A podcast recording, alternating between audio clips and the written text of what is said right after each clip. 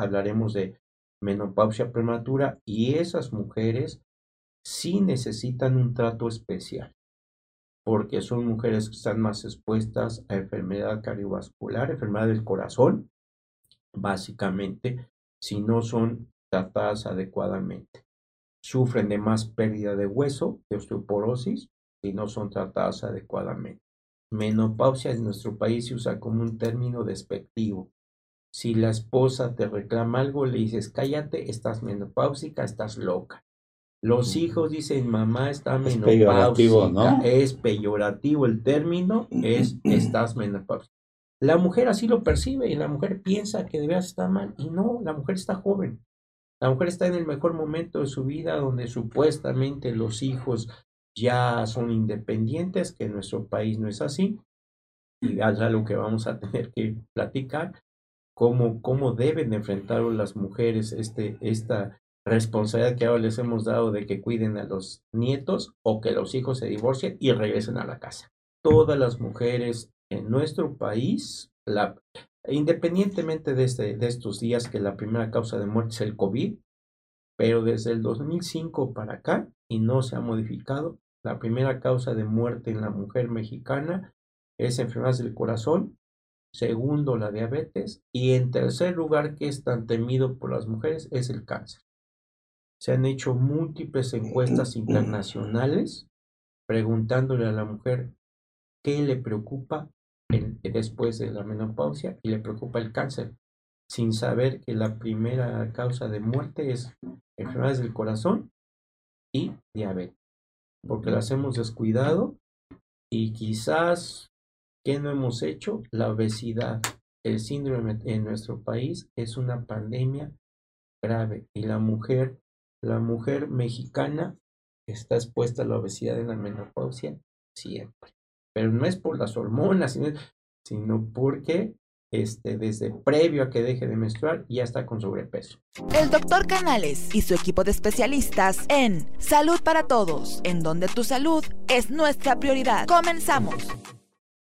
¿Qué tal? Muy buenos días en uno más de tus programas Salud para Todos Radio Online transmitiendo en vivo desde el Centro de Información e Investigación, profesor doctor Alfonso Álvarez Bravo del Hospital Español de México. Cabe mencionar que es un programa sin fines de lucro. Nos puedes escuchar y seguir en todas las plataformas digitales y te invitamos a que toques esa campanita y a que nos escuches y es un placer que nos estés siguiendo eh, les habla su amigo el doctor Roberto Canales, quien es médico internista y miembro de la Asociación Americana de Endocrinología Clínica. Eh, les voy a presentar a mi compañero de conducción, al doctor Gabriel Rojas Poceros, quien queremos dedicar este programa por su cumpleaños. Ahí está el pastel. bien, muchas gracias. gracias, doctor. Eh, quien es maestro en ciencias y ginecobstetra, quien hace su base aquí en el Hospital Español de México y es un gran compañero que ha llevado el programa con nosotros por nueve años. El programa lleva diez años, pero ya lleva nueve años con nosotros. Sí, sí, sí, ya. Y bueno, y hoy el programa se viste de luces con el, el honor de tener al maestro Fernando Sánchez Aguirre. Maestro, es un placer tenerte aquí nuevamente. El maestro es ginecobstetra egresado del Centro Médico Nacional. 20 de noviembre de dice certificado y recertificado por el Consejo Mexicano de Ginecología y Obstetricia, socio emérito del Colegio Médico del Hospital Ángeles México, presidente de la Asociación Mexicana para el Estudio del Climaterio, miembro de la Comisión Técnica Consultiva en Medicina de la Dirección General de Profesiones, jefe de la División de Ginecología y Obstetricia del Hospital Ángeles México, jefe de la División de Educación Médica del Hospital Ángeles México, profesor titular del curso de especialización de Ginecología y Obstetricia del Hospital Ángeles México, máster de Climaterio y Menopausia de la Universidad de Estancia de Madrid, y presidente del Colegio Médico del Hospital Ángeles México. Y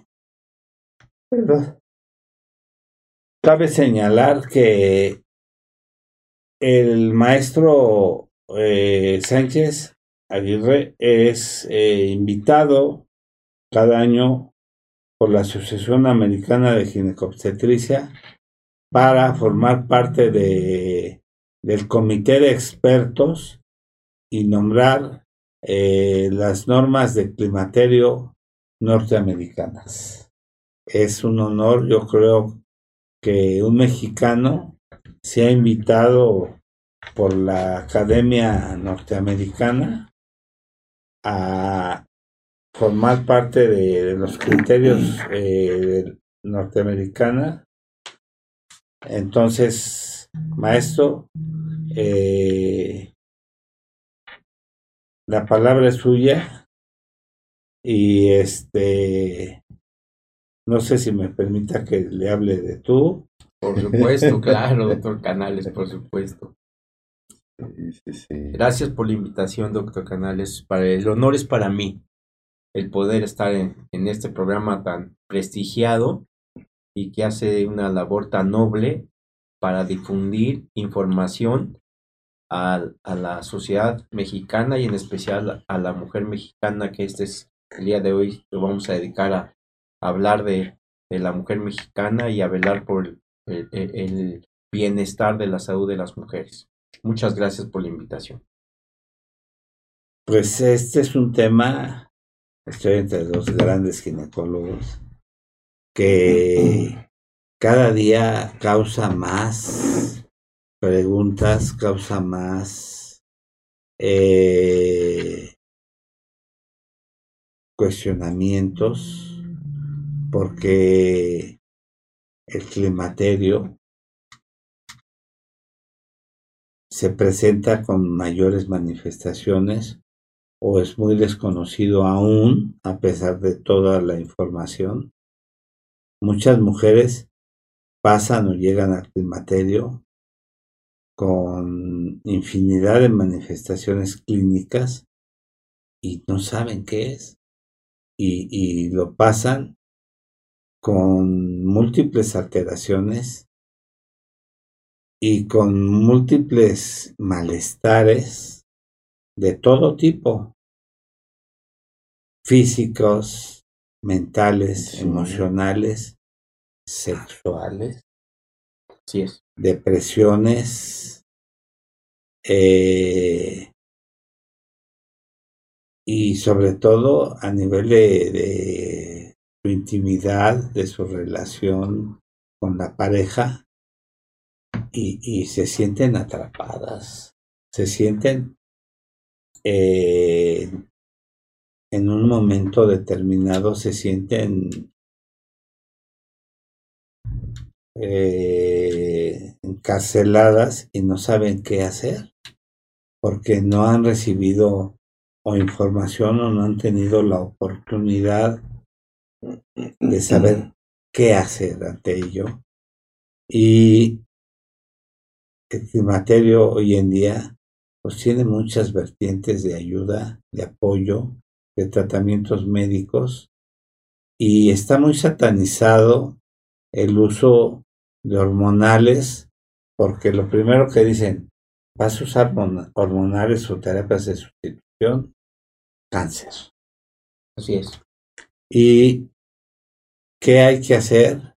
¿Qué podemos hacer con con este tipo de pacientes, pero yo quisiera que primero, eh, maestro Fernández, nos, eh, eh, Fernando, nos pudieras decir qué es el climaterio, cómo se manifiesta y a qué edad empieza, porque hay climaterios tempranos, hay climaterios tardíos, pero la edad eh, promedio en la paciente mexicana porque también tiene mucho que ver las zonas endémicas. Tengo entendido que en ciertas zonas se presenta más tempranamente que en otras zonas, ¿no? La realidad es que sí, aquí hay puntos claves que hay que, que puntualizar para que la charla sea de beneficio para todos nuestros oyentes. Primero sí, climaterio es una palabra que posiblemente vaya a caer en desuso, porque confundimos a nuestras, a nuestras mujeres con muchos términos como premenopausia, climaterio, posmenopausia, y a partir del 2001, eh, en una de las reuniones de la Ciudad Norteamericana de Menopausia, se propuso la metodología SWAN, donde eh, nos piden que ahora las mujeres les hablemos de una etapa reproductiva que será desde que empiezan a menstruar hasta los 35 o 37 años y de, esa etapa a que dejen de menstruar a su último periodo menstrual le llamaremos transición a la menopausia porque ya hay múltiples manifestaciones en la mujer eh, previos a que dejen de menstruar y entonces se le llama camino a la menopausia o transición a la menopausia y nos piden que una vez que deje la mujer de menstruar, hablemos de postmenopausia siempre para ya no confundirlas. Climaterio es una palabra que tiene el griego y que significa solo escalón y que era un cambio, es un periodo de cambio, pero no era muy específica, entonces nada más nos hablaba de un cambio en, en la mujer. Y entonces los puntos que yo quisiera que quedaran, que son importantes de establecer, es, es que eh, lo primero que le digo a, a las pacientes que me hacen favor de consultar es que hagan lo que hagan, puede ser este médico, puede ser productora como de este programa, puede ser eh, ingeniera, puede ser cual, mama de casa, la menopausia un día te va a alcanzar. Eso es algo que nadie se puede librar. Segundo, pocos estudios en México. El único que tenemos realmente para saber la edad de la menopausia en las mujeres mexicanas lo hicimos en, en la Asociación Mexicana para el Estudio del Climaterio hace varios años, eh, buscando todas las regiones del país y encontramos que la menopausia en nuestro país se presenta entre los 48 y 52 años de edad, en esa etapa. Y sí hay un capítulo aparte de mujeres que dejan de menstruar antes de los 40 años y que comúnmente conocemos como menopausia prematura. El término médico no vale la pena especificarlo para que nos podamos entender con nuestro auditorio. Hablaremos de menopausia prematura y esas mujeres sí necesitan un trato especial, porque son mujeres que están más expuestas a enfermedad cardiovascular, enfermedad del corazón, básicamente, si no son tratadas adecuadamente. Sufren de más pérdida de hueso, de osteoporosis, si no son tratadas adecuadamente.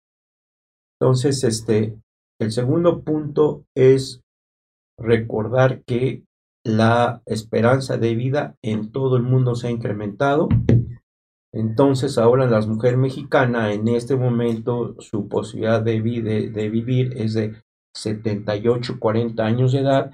Los hombres vivimos menos que las mujeres, promedio 4 años. Pero la mujer mexicana está, su esperanza de vida es de 78 a 80 años de edad. ¿Esto qué quiere decir? Que un tercio de su vida la va a vivir en la posmenopausia en esa etapa.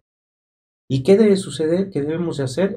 Eh, buscar el bienestar de la mujer, que esté, que la viva bien, porque sí existen múltiples manifestaciones que a lo largo del programa las vamos a tocar. eso me lleva al tercer punto que quisiera que, que dejáramos como puntos claves en, en esta charla. El tercer punto es que al aumentar la esperanza de vida, en nuestro país actualmente cada año se agregan más mujeres mayores de 50 años y por lo tanto para en breve, en 20, 30 años máximo, ya no va a existir este, más población joven que madura, va a ser al revés, va a ser más población madura que joven y todas esas mujeres requieren tratamiento. No les damos información y eso las afecta. Al contrario, ya, ya lo explicó usted, menopausia en nuestro país se usa como un término despectivo. Si la esposa te reclama algo, le dices, cállate, estás menopáusica, estás loca. Los hijos dicen, mamá está Es menopáusica. peyorativo, ¿no? Es peyorativo el término, es estás menopáusica. La mujer así lo percibe y la mujer piensa que de veras está mal y no, la mujer está joven. La mujer está en el mejor momento de su vida donde supuestamente los hijos ya son independientes, que en nuestro país no es así. Y es algo que vamos a tener que platicar, cómo, cómo deben de enfrentar las mujeres este, esta responsabilidad que ahora les hemos dado de que cuiden a los nietos o que los hijos se divorcien y regresen a la casa, que está sucediendo. Eso es, entonces son puntos que tienes que ver y el último punto que usted nos va a ayudar es que todas las mujeres en nuestro país, la, independientemente de, este, de estos días que la primera causa de muerte es el COVID, pero desde el 2005 para acá, y no se ha modificado, la primera causa de muerte en la mujer mexicana es enfermedades del corazón, segundo la diabetes, y en tercer lugar, que es tan temido por las mujeres, es el cáncer.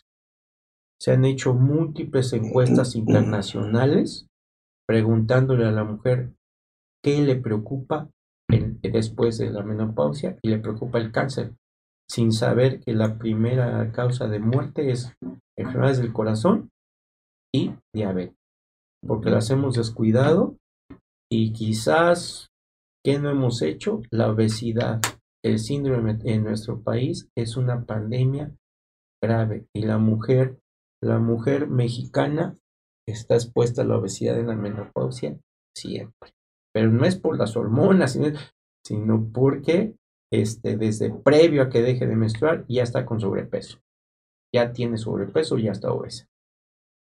Eso es lo que me gustaría puntualizar con usted. Sí, sí, muy bien, maestro. Pues muchas gracias por aceptar la invitación, doctor. Qué gusto tenerlo aquí nuevamente. Ento- este, lo primero, bueno, vamos a, este, mi esposa pues los manda a saludar. Ah, un abrazo gracias. muy fuerte a los dos. También Que los manda le envío un a saludo. saludar. El doctor Ernesto Santillán, que es nuestro coconductor, eh, está indispuesto, no puedo venir, también los manda a saludar. Muchas Y gracias. pues que estamos ahí, ahí pendientes, ¿no? Y lo, lo primero, maestro, que están este, preguntando es este, ¿qué va a sentir la paciente? Dice, ¿qué, qué es lo que voy a sentir cuando entre ¿Cuáles son los a síntomas? la menor? no? Exacto, los síntomas. Está, está preocupada por eso. Pregunta esta paciente Alejandra. Bueno, este, hablamos de que de la transición a la menopausia y desde ahí se debe abordar a la mujer porque tres o cuatro años antes de que deje de menstruar ya inicia con bochornos. Es el síntoma principal, Sí, es el más común, es el que a la mujer le preocupa, pero ahora hemos visto muchos trastornos psicoafectivos, ansiedad, depresión que se hicieron más aparentes con esta pandemia de COVID sí, sí, sí, ansiedad, depresión y algo que le preocupa a la mujer mucho, que son las los trastornos o alteraciones de la memoria, que eso sí hay que puntualizar, que la mujer debe de entender y, y saber que esto es transitorio, Sí. ok. transitorio y que y cuando deje de menstruar va a mejorar, va a mejorar. Claro, algunas pacientes sí sufrirán de demencia, son las menos Sí. son las menos. Pero el síntoma cardinal de la menopausia y todo lo que vemos, imágenes de menopausia, es una mujer con un abanico. El bochorno es importante porque el bochorno nos lleva a varias consecuencias. El bochorno este, puede ser leve, eh, serán dos o tres o cuatro episodios al día. Puede ser moderado y puede ser severo. Sí. Moderado y severo es cuando ya son un episodio por lo menos cada hora al día. Generalmente es el predominio vespertino o nocturno. Se acompaña de sudoraciones nocturnas. Que eso nos lleva a que la mujer despierte y entonces empieza a tener el segundo síntoma que son alteraciones del sueño. Ajá, sí. Entonces esa mujer no descansa adecuadamente y esa mujer va a referirnos frecuentemente fatiga. Entonces estos síntomas cardinales de bochorno, alteración del sueño y fatiga, hay que, hay que puntualizar un punto aquí importante. También la tiroides, si usted lo sabe bien, después de la, de la posmenopausia es más frecuente que la mujer sufra de hipotiroidismo. Ajá. La Asociación Norteamericana Aumento de de peso. tiroides, aumento de peso. Sí. Entonces, ojo, porque algunas mujeres que no asisten a, a- a- a- revisarse piensan que son síntomas de la menopausia y en realidad está teniendo, sí, sus síntomas de la menopausia, pero aumentados por un padecimiento de tiroides que no es tan infrecuente y que es más común de los, después de los 50 años. La Asociación Norteamericana de Tiroides recomienda que la mujer debía hacerse a los 35 años de edad. Ajá. una simple prueba este, de la TSH, el hormona estimulante de la tiroides. Si está normal, repetirla cada 5 años. En nuestro país no lo hacemos. Es lo que decías de la inclinología. Sí. Entonces, este, ¿cómo se llama? Esto ha cambiado. Eh, la atención de la mujer en la, en la, desde la transición a la menopausia o a más tarde en la posmenopausia es multidisciplinaria. Debemos Sí. intervenir todos, el médico de primer contacto, el psiquiatra, el endocrinólogo. Eh, Claro, en nuestro país lamentablemente la situación económica no lo permite. Entonces, ¿qué necesitamos? Que el médico de primer contacto se prepare lo mejor posible Sí. para poder derivar a la paciente, pero sí lo tiene que hacer cuando la paciente requiera del apoyo de otro especialista y mandarle. Pero yo prepararme para brindarle a mi paciente la primera instancia Atención. de atención sin retenerla más del tiempo, porque si yo retengo más del tiempo a una, una mujer que tiene un padecimiento eh, psiquiátrico Ujú. o esquizofrenia, la voy a afectar en lugar de beneficiar. Sí, sí, Aquí, sí. eh, aquí, si mal no recuerdas, Gabriel, eh, hicimos un, un programa de, de hipotiroidismo Sí. y mencionábamos la gran relación que tiene el hipotiroidismo con los con la depresión y con los trastornos eh, emocionales y con el aumento de peso. Así. Entonces ahí que, que vemos que, que la paciente que entra en climaterio tiende a aumentar de peso.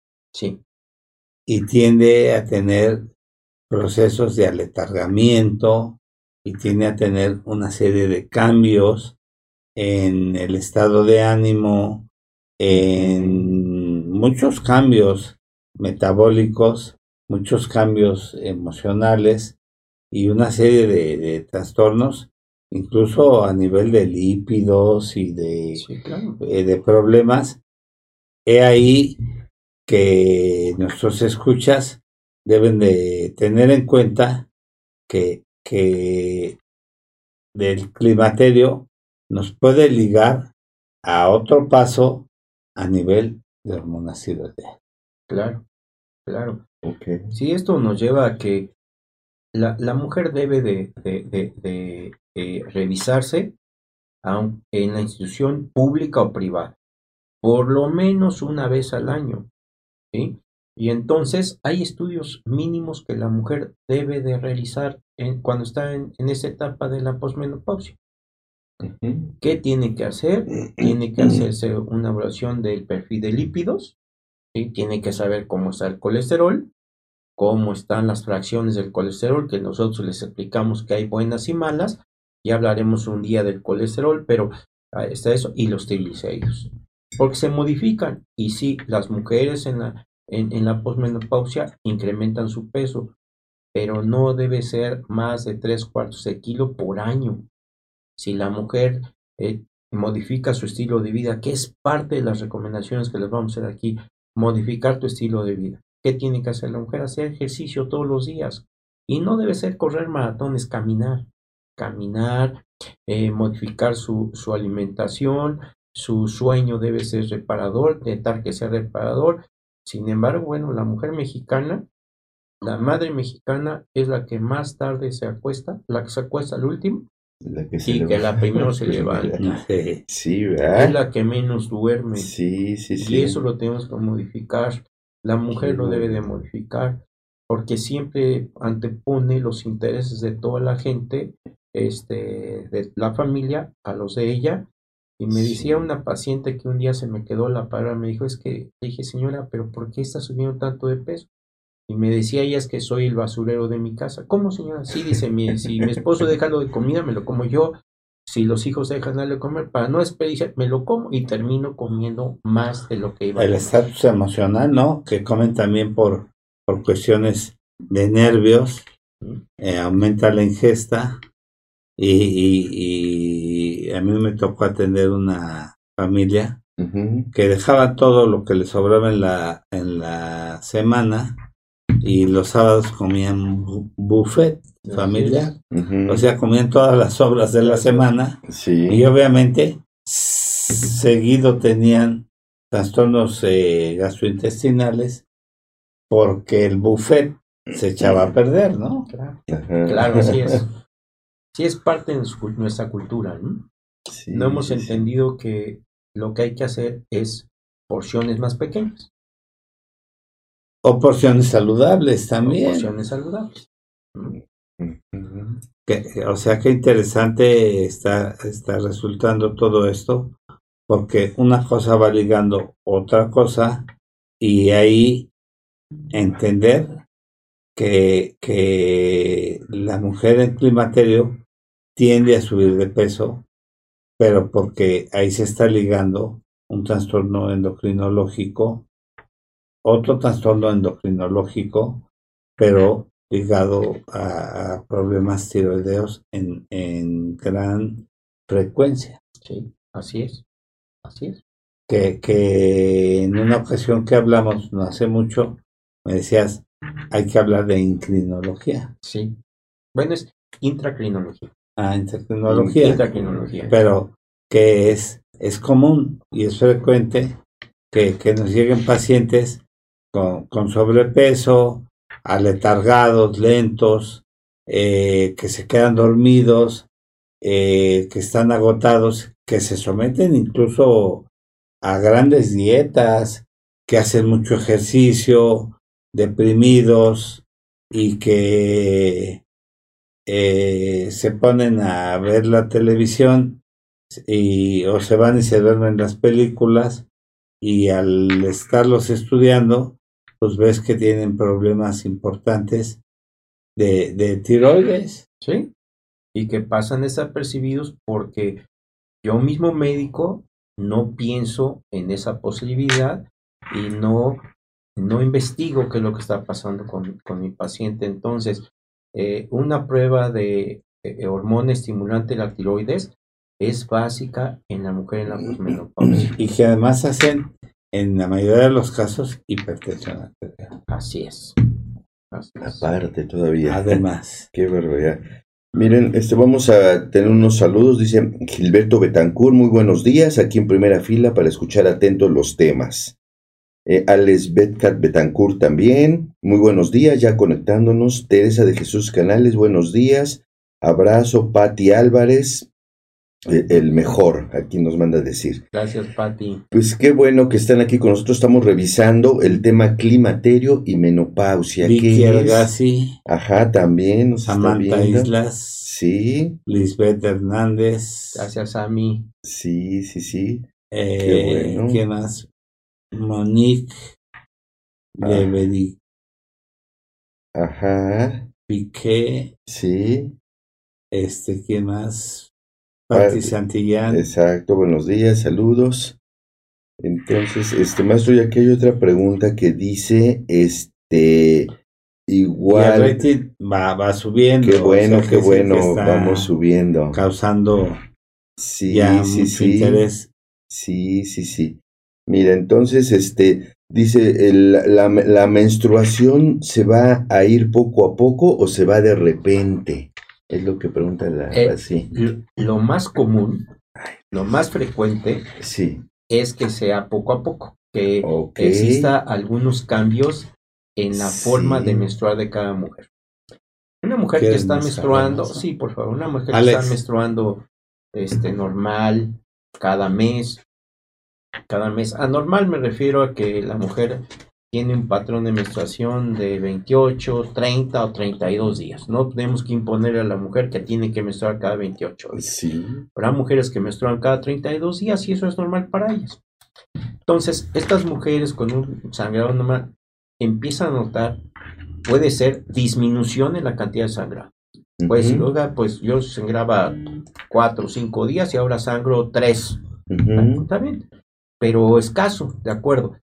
Pero habrá quien se incremente la cantidad. Puede ser cambios en la, en la cantidad de la menstruación. O hay quien sangra un mes, o, o cada es. dos meses, o cada tres meses. Así es que es lo más frecuente. Que se empiece a presentar retrasos en, en el periodo menstrual Ok. para que finalmente un día no vuelva a aparecer la menstruación. Sí. Cuando ya pasó un año sin que la mujer menstrua es cuando hablamos de menopausia. Y sí. esto sí es importante. Una mujer que dejó de menstruar más de un año y vuelve a sangrar, sobre todo si le estoy dando terapia hormonal, debe ser evaluada.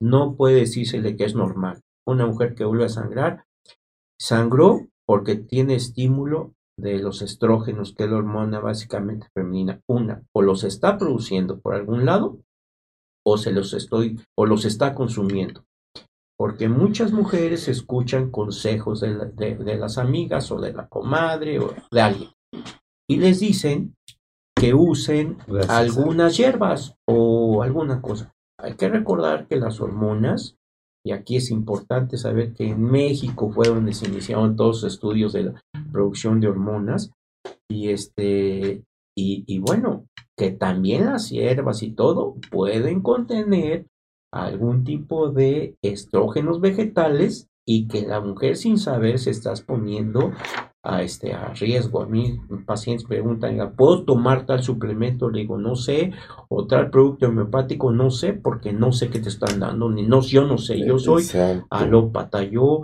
sé de medicamentos y sé que todos, todos, lo que yo te dé tiene un efecto benéfico, pero también tiene un riesgo. Y yo te debo de dar, de dar algo O tiene un efecto produzca secundario, ¿no? secundario. Entonces tenemos que dar lo que te beneficie más que te perjudique, ¿no? Entonces cuidado con, con, con esto. Pero así Sí, o sí. cuidado con eh, que tomo hierba, X hierba o X raíz o eso. Hay que recordar que todos los medicamentos eh, son de origen de, de hierbas o de alguna raíz o eso, la mayoría que hay que tener eh, este mucho cuidado porque hay hierbas, raíces eh, que tienen efectos farmacológicos muy intensos y que por los famosos test, entonces hay que saber cómo se toman, quién los prescribe, cómo se prescriben. Lo malo de, de cuando se toman empíricamente, así sin que no tienen un grado farmacológico. Claro, no sabemos. Eso pasó mucho tiempo con el eh, eh, famoso ginseng, que, que lo vendían en las tiendas de origen chino y que le venían los frasquitos, las ampolletas que traían hasta la raíz y, y que a algunos les ocasionaba un efecto positivo, a algunos les causaba efectos muy negativos porque pues se veía la raíz pero no tenía un aspecto farmacológico estándar.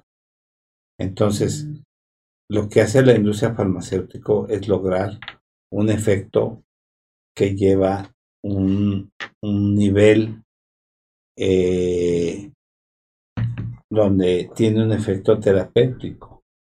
Y ahí eso es eh, lo que les trata uno de hacer entender a los eh, pacientes que no, no, puede ser la, la misma base farmacológica, pero el efecto, el espectro, tiene que estar en un rango para que tenga efectos curativos, efectos médicos. Así es, así es. Sí, porque yo con, con una, este, un té Yo no sé si es la dosis correcta, que sea terapéutica o no, o si estoy sobrepasando la dosis terapéutica y entonces el efecto que voy a esperar de esta sustancia va a ser mayor al que yo espero. Porque tenemos que conocer, mucha gente eh, piensa que, que si somos alópatas, este es porque promovemos este, algún tipo de medicamento o nos conviene. No, lo que nosotros buscamos, los médicos, yo siento que en general, y creo que todos, lo que buscamos es el bienestar de nuestros pacientes. Y bueno, sabemos que los medicamentos pueden tener efectos secundarios, ¿sí? Entonces debemos estar pendientes de esto. Por eso antes de usar un producto, un, un medicamento, ya se hicieron múltiples estudios, primero en animales, luego en algún grupo de gente que, que permite estudiarlo y luego en un gran grupo de gente para poderse autorizar y sabemos que todos pueden tener algún riesgo. Pues también hay saludos a la maestra Diana Tepepa, que es este eh, una, una eh, oyente ha sido frecuente, frecuente aquí con nosotros. Wadem Karam. Wadem, Sí, mira, dice, ah, bueno, Ernesto Caudi, Caudi me manda a saludar, felicitar, dice, de sus amigos de Cordón Vital. Muchas gracias. Anaita Casas también me manda a felicitar, muchas gracias, Anaita. Wadet Karam, una sí, tuvo como 500 este, Felicitaciones. ya decía, ya, ya, no sé si me si llegan face para, para mí o para Gabriel. Qué barbaridad, ya ves. Sí, sí, hay muchas preguntas. Miren, este aquí hay una, dice, doctores, buenos días. ¿Cómo identificar bochornos al calor normal por el clima? Yo tengo 40 años y me da mucho miedo los cambios que voy a tener. ¿Hay manera de evitarlos, Sandra? No, no, no hay forma de evitarlos. Yo les decía, eh, Sandrita, en un momento de tu vida vas a tener, vas a ingresar al grupo de las mujeres en la posmenopausia. Sí. Lo primero es que eh, la mujer se pregunta, pero ¿por qué tan joven dejo de menstruar? Porque es una mujer joven a los 50 años de edad. Sí. ¿Es por qué tan joven? Bueno, a la, evolución, a la naturaleza le llevaron 500 millones de años establecer cuál era el momento en que la mujer debía dejar de, menstruar. Este, claro, el dejar de menstruar le lleva muchos síntomas a la mujer, algunos leves y algunas mujeres los padecerán más que otras. Pero la naturaleza lo, permitió que la mujer dejara de menstruar para protegerla de los cánceres que tanto temor le dan. Este, de los cánceres son cuatro básicamente, es el cáncer de mama, el cáncer de ovario, el cáncer de endometrio, que es una capa que se convierte en la menstruación y que está dentro del útero, que hay que decirles que no es igual al cáncer de la entrada de la matriz. El cáncer de endometrio es interno y no sirve el papaniculado para, para revisarlo. Y el otro es el cáncer de colon. Esos cuatro cánceres lo hacen. Ahora, no hay que tener temor, Sandrita, porque no sabemos, porque la respuesta a los síntomas, la aparición es individual. Tampoco sirve que si mi mamá o que si mi tía no, es individual. Y posiblemente sean, este, sean, eh, puedan ser eh, leves, moderados a severos.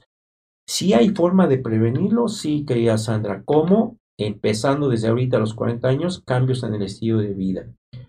Hacer ejercicio, comer saludable, la mejor dieta en la que se ha visto en todo el mundo que la mejor es la, la, la dieta mediterránea, este, que es a base de granos, de carne blanca, pollo, pescado y verduras, ¿sí? Entonces, y, y, que, y, que, y que hagamos este, comidas este, con porciones adecuadas no, no grandes comidas. Esto no quiere decir que no puedo comer un pedazo de pastel con el doctor Gabriel para celebrar su cumpleaños, ¿verdad? No, pero que no sea todos los días. Que no sea todos los días. Si voy a comer, puedo comer pan, pero que sea una pieza, no que sean tres, cuatro, cinco piezas. Los excesos es lo que me va a afectar. Y sí que por las noches. La moderación. La menor porción es en la noche. Sí. Es en la noche, porque si yo Llego de trabajar a las 8 de la noche y ceno carne y tortilla. Yo pan. creo que ese es un, un problema mucho aquí en la, la- En el país. los mexicanos, ¿no? Sí, ¿verdad? Que, Que, que somos senadores compulsivos. Somos senadores. Y, y la sociedad norteamericana, tú que has vivido y has estado en Estados Unidos, eh, y, y yo también he tenido estancias en Estados Unidos, el último alimento lo hacen a las 7 de la noche. Sí, qué barbaridad. A las 7 de la noche, Sí, Gabriel, sí, sí. es el último alimento. Sí, sí, sí. Y, y no hacen un alimento fuerte, es un alimento claro. normal. Moderado. Sí, sí, sí. Los tacos, entonces, ¿no? De las... A 10 las de 7 la de, noche. la noche es el último alimento. Ya después toman té, cualquier cosa, una fruta Sí, y nada más. qué barbaridad. Así es. Eso sí, a las 7 de la mañana están desayunando. Claro. Y, y es una cosa que, que también hay un problema de obesidad, no tan importante, en la mujer principalmente. La mujer es la que más. Y, y en los latinos, pero porque somos desordenados. Y entonces, pero ahí a las 7 de la noche es el último alimento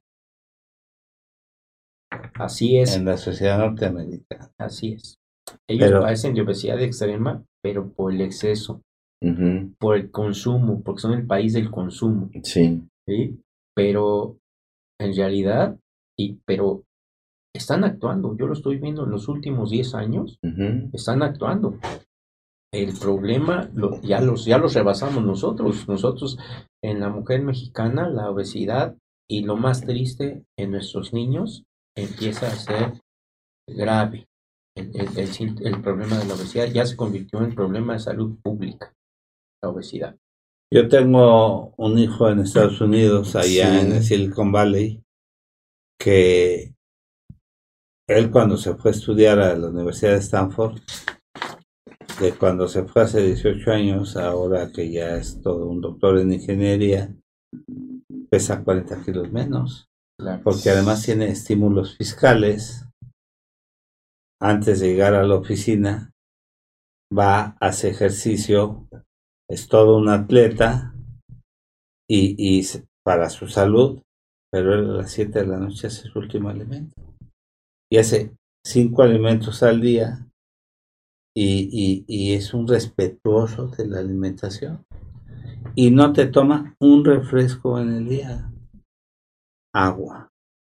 Pero ahí el agua de, de tiene sus filtros, es agua 100% potable, limpia. Sí, Además, Además, y, y le dije, hijo, es que nosotros tenemos fijación porque mi esposa, que paz descanse, que va a ser seis años, tomó una bacteria que se llama leptospira por tomar agua de la llave. Y le dije, hijo, es que yo no puedo tomar agua de la llave, tengo una fijación. Pues sí. Dice, papá, te voy a comprar una botella de agua. Por complacerte. Pero una botella de agua de litro y medio, cinco dólares. Ajá. pues le voy a platicar ahorita algo, si me 150. permiten, algo que nos pasó Y, y dice, nada más por darte gusto, ¿eh? Dice, pero aquí el agua de la llave es Claro. pura. Sí, sí, sí. Así es. Tú vas a Estados Unidos y en el restaurante pides agua y te llevan agua. Todos piden Todos agua. piden agua. Todos piden agua. Mi hijo dice, Todos piden agua. agua. Sí, sí, sí. Y dice, y ya después me dice, tienes prohibido. Y me llevaba a restaurantes lujosísimos. Sí. Te vas a enojar conmigo, papá, porque tú estás acostumbrado a tu Coca-Cola cero y que, que Exacto, es de dieta. te vas, vas a ir enojado conmigo. Pero aquí no puedes tomar Coca-Cola. Ajá. Aquí es al revés, doctor. Algo ibas a comentar. Nos pasó hace breves días en el aeropuerto. Ajá. Una botella de agua de Sí. litro, 155 pesos. 7 dólares y medio fue el cargo. Sí. La Coca-Cola eran 45 pesos. En España, Sí. Sí, sí. Al revés. Qué Sí, pena. sí, sí. En lugar de promover y ver que el agua que consumamos sea potable, lamentablemente la población ahorita pues tiene que consumir el agua y, y, y sí debería de hervirla para poderla consumir, pero pues está complicado. Luego el, sema- eh, el fin de semana antepasado estuve en Cancún en una reunión de cardiólogos e internistas. Y curioso, ¿eh? La botella de agua. Sí. 120 pesos. La Coca-Cola, 50 pesos. Sí, imagínate. 120 pesos la Sí, botella sí, de sí. agua en el aeropuerto. Sí, Penoso. En lugar de fomentar. y la Coca-Cola 50 pesos dentro de la sala de espera porque no tienen ahí salón este premier en el aeropuerto de Cancún un aeropuerto que tiene interconexión hasta Europa vuelos y todo venía yo por Aeroméxico dices no es posible que esto esté pasando Así es. No es posible.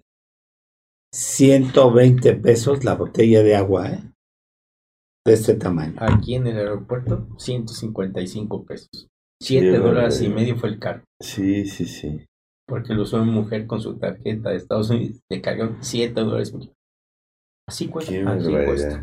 Y, y- y no había salón, ni no hay salón, ni, ni Priority, ni, ni el, es- el Turión, no hay en Cancún. Y es un aeropuerto que lo acaban de remodelar y que dices, no es posible que, que un aeropuerto que tiene cantidad de operaciones a interconexiones a Estados Unidos, a Sudamérica, a Europa y que tiene una cantidad de más de 500 operaciones al día, Sí, no tenga los salones de cortesía a los que tiene uno derecho por tus tarjetas y eso, Claro.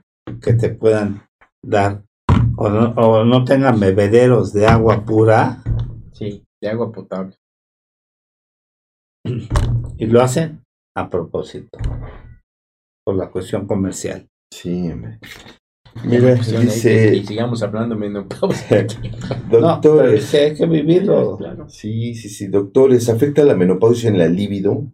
¿Se Claro. puede recuperar perdón. o se eleva? Claro. Claro. Eh, y eh, ella misma nos hace otra pregunta. ¿Los hombres igual tienen algo parecido a nosotras? Lo menciono para poder entenderme a mí y a mi pareja. Gracias, La andropausia, Carla. ¿no? La andropausia, o sea, el hombre también la vamos a padecer un poquito más tarde que la mujer, pero Ajá. también la vamos a padecer. Ok. Pero este toca un punto importantísimo. ¿Cuál es el nombre de la De Carla. de Carla? Este, estimada Carla, qué bueno que tocas este tema tan importante. Este, no es de los síntomas este, iniciales de, de la mujer. El, los- el primer síntoma, el más común es el bochorno y los trastornos psicoafectivos donde entra ansiedad, depresión, este, alteraciones de la memoria, alteraciones del sueño. Y después, los siguientes síntomas que los conocemos como tardíos es la pérdida de hueso. Todas las mujeres después de los 30 años de edad empiezan a perder el 1% del hueso, pero en la posmenopausia, si no son tratadas, pueden perder del 2 al 3% de hueso por año. Y el tercer eh, este, síntoma tardío es el, el- el- el descenso de la libido en, en- en la mayoría de las mujeres. Hay quien solo tiene disminución, pero hay quien tiene ausencia, abolición de la libido y, y no desea y no quiere tener relaciones sexuales. El problema además acompaña de resequedad vaginal y entonces la mujer no quiere Atrofia. tener relaciones sexuales porque tiene dolor, porque tiene sangrado, porque tiene, y además no tiene deseo sexual. Y muchas mujeres se ven obligadas a mentir en la relación sexual con la- eh, para tener relaciones sexuales, a fingir Y bueno, esto tiene tratamiento. El tratamiento de las mujeres, que seguramente lo ya nos están llevando ustedes a tocarlo, es que la mujer deja de menstruar y deja de, producir prácticamente sus hormonas. Hay otros sitios que nos pueden ayudar y por lo tanto lubricación, resequedad vaginal. Y entonces nosotros lo que hacemos es suplementarlas con hormonas. Las principales son estrógenos y progesterona, de las que la clave para, para, para tratar a una mujer es que es individual. Es el primer punto que la Sociedad Norteamericana de Menopausia estableció. El tratamiento debe ser individualizado. Lo que le envío a, una mujer no sirve para la comadre, ni para la amiga, ni para el no es de, de, tratamientos de, No son recetas de cocina. No son recetas de cocina. ¿Qué es lo que deben entender nuestras mujeres? Que de repente consumen lo que le recomendó la prima que vio a su médico y le recomendó algo. No hay diferentes este, sustancias de la misma, del mismo estrógeno, hay, hay formas de administrarla, tomada, inyectable, en la piel, en forma local, vaginal, hay diferente y para cada mujer en especial. El estrógeno y progesterona son los básicos. Estrógeno en todas las mujeres, progesterona para las mujeres que conserven el útero que conserven la matriz. Sí. Si la mujer no tiene matriz. Para una o para exacto, Exacto. Si la mujer no tiene matriz, podría recibir una maestro. Y la mujer que tiene esa disminución de la libido debe ser suplementada con andrógeno. Con andrógeno. Puede ser inclusive testosterona. Y no tengan temor. No tengan temor porque están establecidas las dosis que les tenemos que dar. Este, pero debe ser supervisado por un médico porque la testosterona mal administrada de repente sí les puede provocar algunos, algunos signos de, le llamamos nosotros de virización, o sea, masculinas. Les puede crecer un poco de vello, les puede, en, en, áreas que no deben tener, en el bigote, en la patilla, este, y entonces podría haber cierto problema, pero bien tratada les va a corregir esa disminución del deseo sexual y en la combinación con el estrógeno mejorará la lubricación y el grosor de la vagina para que pueda tener relaciones sexuales en, en, forma.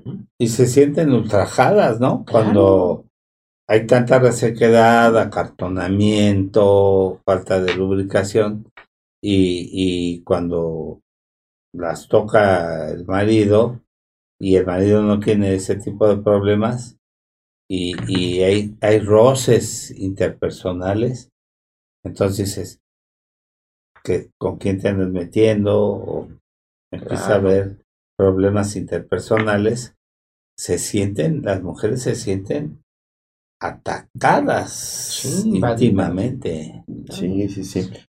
Mira, hay una pregunta que se está repitiendo varias veces. Dice, ¿cuáles son los riesgos de usar hormonas?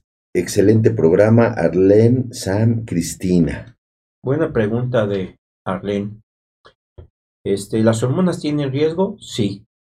Por eso debe dárselos un profesional de la salud. ¿sí? En general, los ginecobstetras estamos capacitados para, para indicarlas, para tratar a las mujeres. Sí tienen riesgo, en, eh, pero lamentablemente el tratamiento con hormonas ha ido en un sub y baja, yo le llamo la ley del péndulo cuando doy alguna charla. Algunas veces se han manejado por los mismos médicos y por la sociedad como lo mejor que existe y otras veces por lo peor. En los años 60, finales 60, 70 en Estados Unidos hubo un boom por las hormonas, un boom. Había un doctor Robert Wilson en Estados Unidos que publicó inclusive un libro donde decía eh, Femenina por siempre, así se llamó el libro y se vendió, como decimos en México, como pan caliente, pero básicamente le daban a las mujeres solo estrógenos. ¿Qué sucedió? Que cuando nos ponemos demasiado a la mujer a los estrógenos, y como les decía, si conservan su matriz o útero, hay que proteger a ese, a ese útero con progesterona. Se debe dar las dos hormonas, estrógenos y progesterona. Si no reciben progesterona, las mujeres que tienen útero están expuestas al cáncer de endometrio. Y eso fue lo que sucedió en Estados Unidos en los años 80. el cáncer de endometrio se disparó y las hormonas se dejaron de vender y las mujeres nuevamente a decirles que no las consumieran porque producían cáncer. Se recuperaron, se recuperaron las hormonas, entendimos que había que darles progesterona a los estrógenos y entonces a final de los años de los años del siglo pasado, a final de los años no, 80 y 90, inicio de los 90, se observaba que las mujeres padecían menos enfermedades del corazón antes de los 50 años que los hombres. Había cinco hombres enfermos del corazón por una mujer enferma de, del corazón. Y entonces se supuso que era por, por, los estrógenos y muchas gentes manejábamos que los estrógenos son cardioprotectores, o sea, protectores del corazón. Esto llevó a que los institutos nacionales de salud de Estados Unidos patrocinaran el estudio médico más grande de la historia, que se comúnmente conocido como WHI. Se le destinaron 625 millones de dólares para ese estudio. Ingresaron 168 mil mujeres a ese estudio, que es lo que me gusta de los norteamericanos. No digo que son la mejor cultura, pero lo hacen bien. Ingresaron 168 mil mujeres. Son ordenados. Y lamentablemente el estudio que estaba presupuestado para durar 12 años, 13 años, se suspendió a los 5 años en el 2002. Lamentablemente la información, en lugar de salir a darla los investigadores, los, los del curso de, de este estudio, se filtró a la prensa y en todo, en todo el mundo los periodistas salieron a dar la información que ellos tenían, no digo que estaban mal, y dijeron, el, el paren las hormonas, producen cáncer de seno. Sí, pues las hormonas pueden producirlo.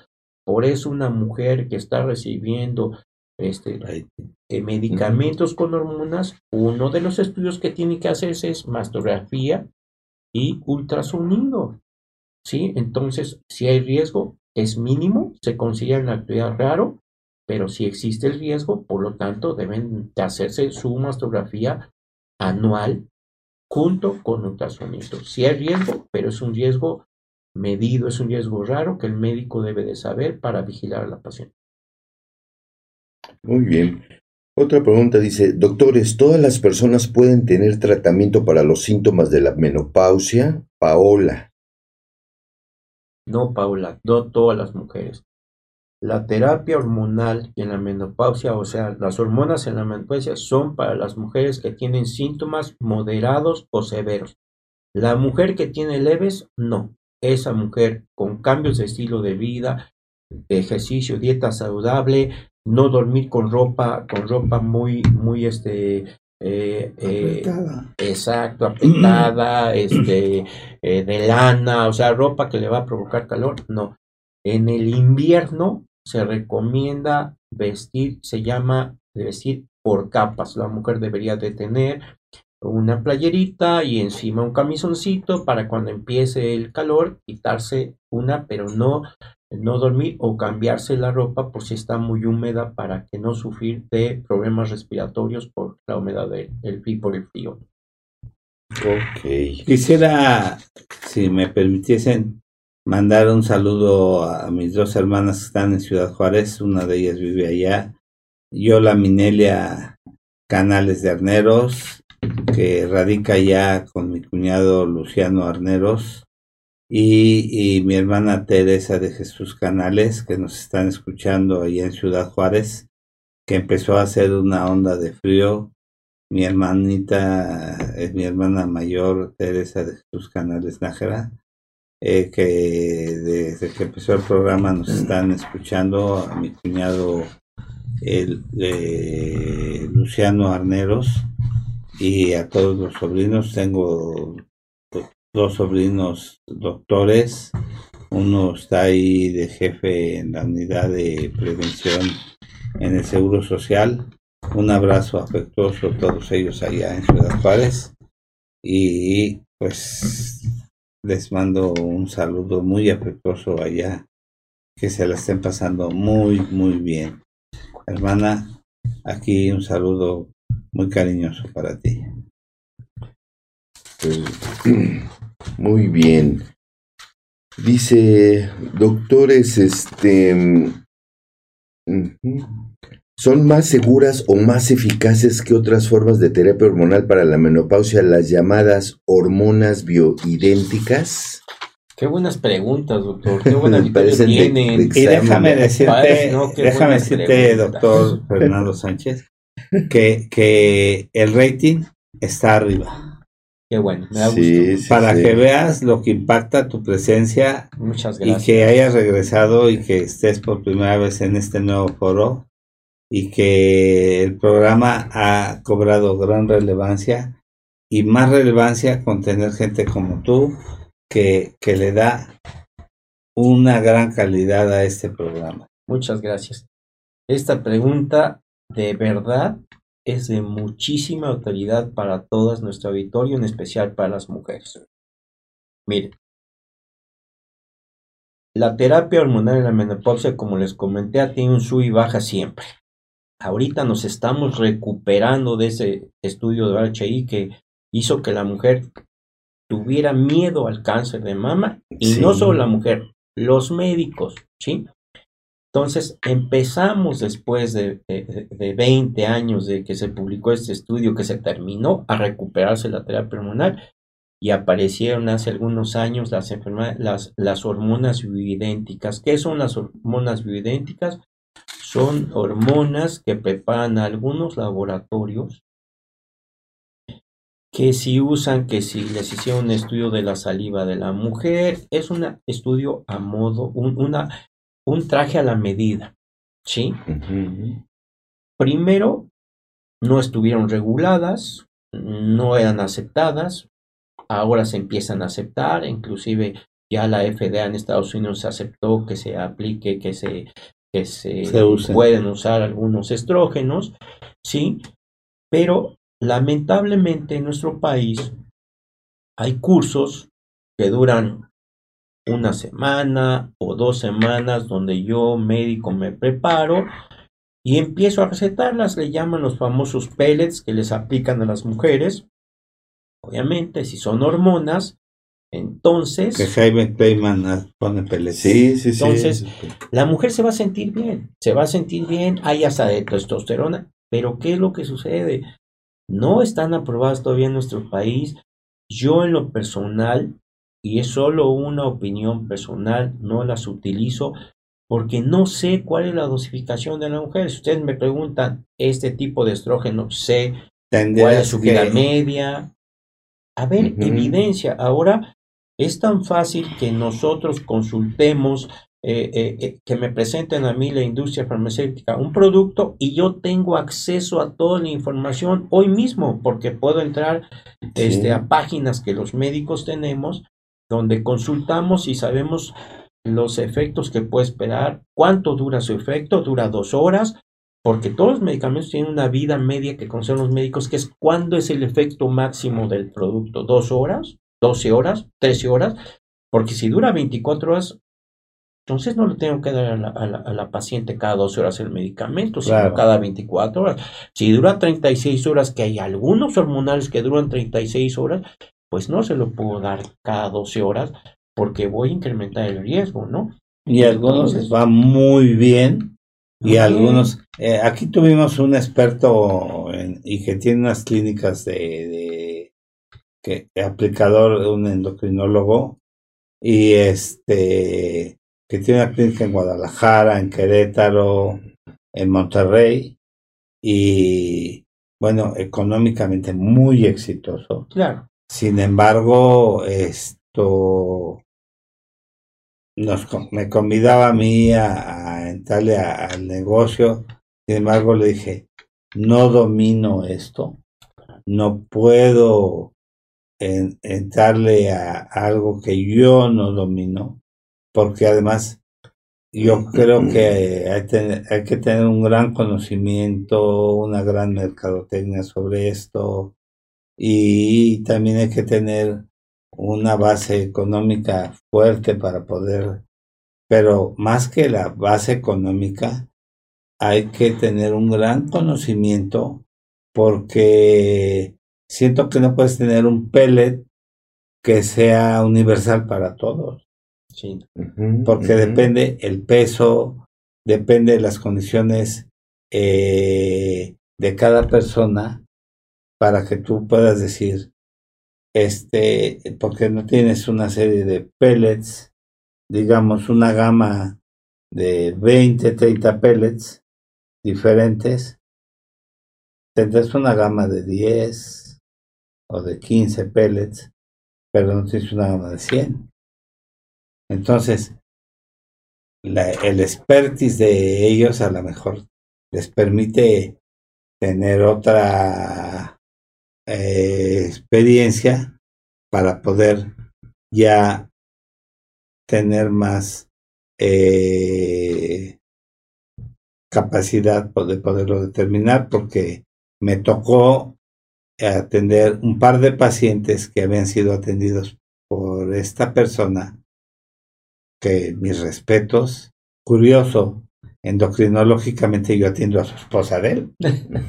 Y, y este y a estos eh, estos pacientes hombres los dos no les había ido muy bien.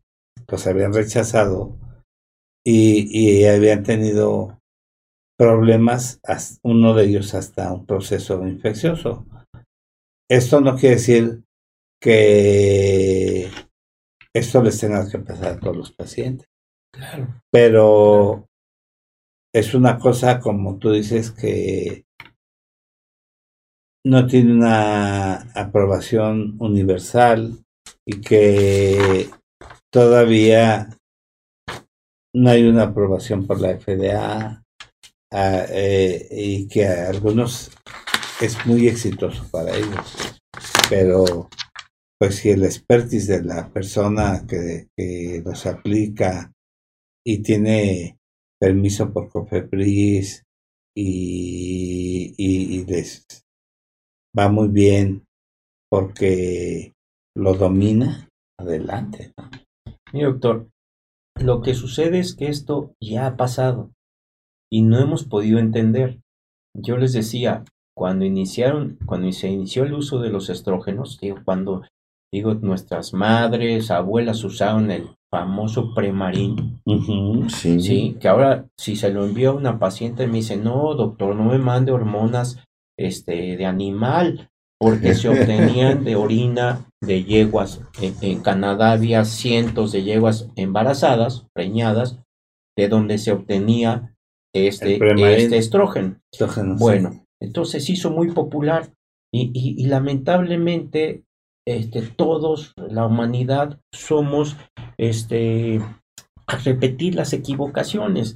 Entonces, ya sucedió, ya hubo un norteamericano que, de- que le daba a las mujeres y que escribió un libro y las mujeres tomaban estrógenos y estrógenos. Y sí es cierto, la mujer, yo he tenido pacientes, el doctor debe tener pacientes que siguen tomando un anticonceptivo a los 52 años, siguen menstruando y desde que le entra a la vez la piel muy bonita, su pelo bien. Bueno, algunas mujeres a sus plantas les ponen anticonceptivos y la planta O al champú. champú. Entonces, ¿Verdad? la ¿No piel, pedido? la piel, Sí, por- sí. ¿esto por qué es?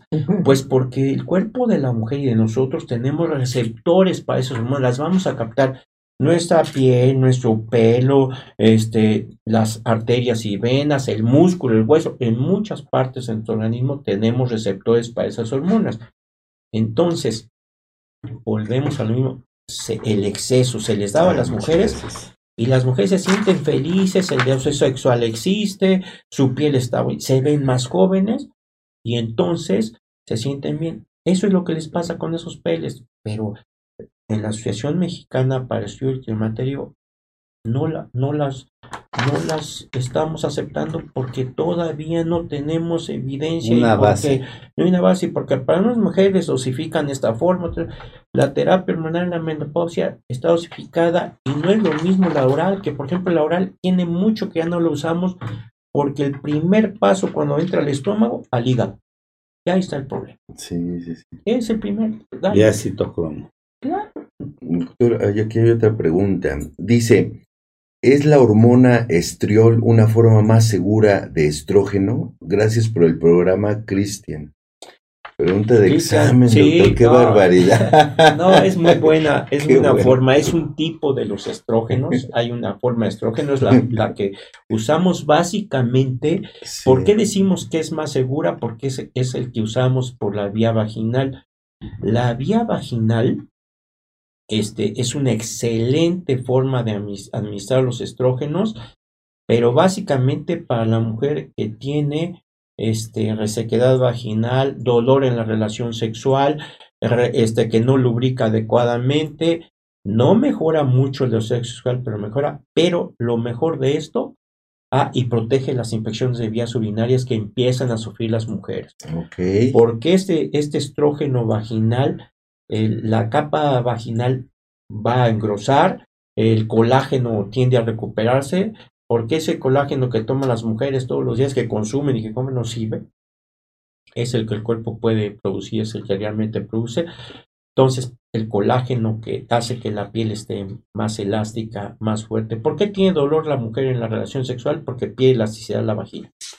Entonces recupera colágeno, eh, la vejiga recupera porque a la mujer lo que le sucede es que va a orinar pero no vacía completamente, se quedan restos de orina y se infecta. Entonces la mujer empieza a padecer todos estos síntomas de resequedad vaginal, pero infecciones de vías urinarias recurrentes. Se las enviamos vaginal porque mejora y gran, gran ventaja, mínimamente pasa a la circulación general. Su actuario es básicamente local, por eso es que es tan bueno el estiol. Muy y si bien. hacen el Mona Lisa, pues quedan todavía Claro. más. Ok. Mira, este dice Ana María Ávila, abrazo a mi doctor preferido, doctor Muchas Fernando gracias. Sánchez, saludos a todos y gracias. Sofía Muchas Martínez gracias. Mesa, saludos, muy buen tema, muchos saludos. Maniluli Zamora, interesante tema, saludos También. a todos en el panel. Sonia Martínez Mesa, que es mi cuñada, Ah, mira, es, o sea, es her- hermana de mi esposo, de mi esposo, de mi esposa de mi hermano, que ya en paz descanse, sí. que era el doctor José de Jesús Canales Nájera. Ok. Y después, este, ¿qué debo hacer para no tener pérdida de hueso y fortalecerlo? Gracias por el programa, Cristina. Y otra pregunta similar, doctores, ¿se debe usar estrógeno para evitar la fragilidad de los huesos? Gracias, Carolina. Sí. Sí, digo que están excelentes las preguntas. Bueno, el Pues es este, que sabían quién venía, ¿verdad? sí, eh, prepararon su tema. el, el- el- eso es excelente. Este, la el, el hueso, se- el hueso se empieza a perder, todos les decía, a los 30 años de edad. Todos, hombres y mujeres, vamos a perder hueso. Sí. El hueso del hombre es más grueso, entonces tenemos menos problema que la mujer. Y si es importante en nuestro país, puedo hablar de nuestro país porque estamos en México y va dirigido a las mujeres mexicanas, este, para las que queremos que se beneficien, es que impacta desde que desde la infancia. Resulta que el niño no, la niña no le gusta los lácteos y la mamá dice no pues que no los come. Desde ahí es, es, es la principal fuente de calcio es eh, es, es eh, los lácteos, la leche, el queso eh, son, ¿de acuerdo? Y la, madre, la mujer dice, no, pero es que engorda, no, pues queso fresco, queso panela. Segunda fuente para el calcio, el sol. Pero ahora nos dejamos invadir, no, ¿te da sol? Cáncer de piel. No, hombre, el sol, si usted se expone 15 minutos al Escuchas a sol, los dermatólogos y, y le tienen pavor al pavor sol. al sol, Que entonces pónganse filtros cada cuatro horas y no los ponemos y sirve. Entonces, para las mujeres, exposición al sol. Sí, la mujer, algo importante. Si se expone al sol, debe de cubrirse la cara porque la progesterona mancha la piel de la mujer. Entonces, nada más eso. ¿Puede hacerse usar protector solar? Sí. Este sirve, sí. No puede ser a través de ventanas, no, tiene que ser directo. Entonces, desde la, desde la, desde la infancia y adolescencia hay que empezar a formar hueso para que cuando empiece a perderlo tenga la mayor cantidad. Luego, la, estamos enfrentando a un problema grave, ahorita la bulimia, las niñas que van y vomitan, entonces esa niña con bajo peso va a formar menos hueso. Luego el embarazo, ah, no, es que no tomo calcio porque me provoca este, molestias. Tiene que recibir la mujer en el embarazo y en la lactancia suplementación con calcio. Ahí es el primer paso, en la adolescencia, o sea, en la vida de la mujer. Y luego, cuando yo empiece ya la transición a la menopausia, el ejercicio fortalece mi hueso, consumir, consumir lácteos y puedo tener un suplemento de calcio, el cual, el que quiera. Cualquier suplemento de calcio me sirve. Cualquier marca comercial este, me va a servir.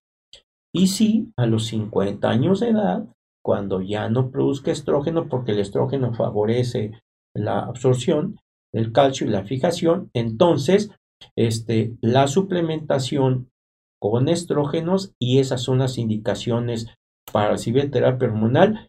La FDA son francas y en las publicaciones de la Ciudad Norteamericana de La Paz están las cuatro indicaciones para la terapia hormonal en la mujer. Uno son los bochornos. El primero es el mejor tratamiento para los bochornos. Dos, para prevenir la pérdida de hueso. Ojo, no estoy diciendo que es para tratar la osteoporosis, es para prevenir que la padezca. Entonces, la mujer debe de recibir estrógenos, terapia con estrógenos y quizás progesterona, como decíamos, si tiene útero, para prevenir. Tres, lo que habíamos dicho. La mujer, la mujer que tiene, que tiene menopausia prematura, debe de recibir tratamiento con estrógenos.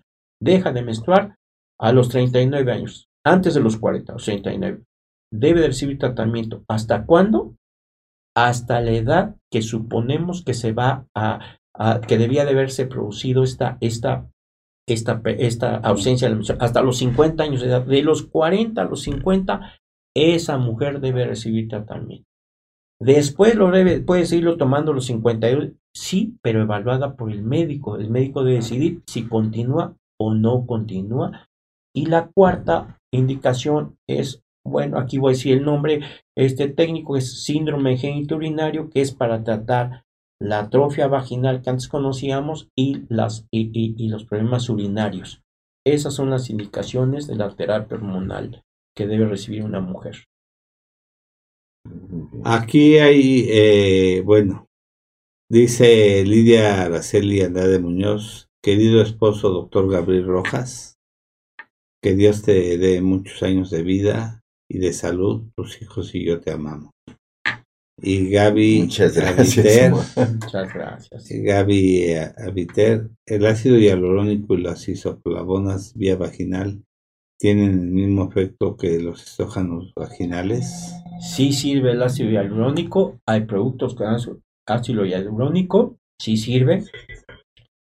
De hecho, la resequedad vaginal, como les decía, el, tratamiento debe ser individual. Por ejemplo, yo tengo una mujer que que padeció cáncer de, de, mama, pues entonces voy a ser muy cauteloso. Para ahí me sirve el ácido hialurónico o las isoflavonas.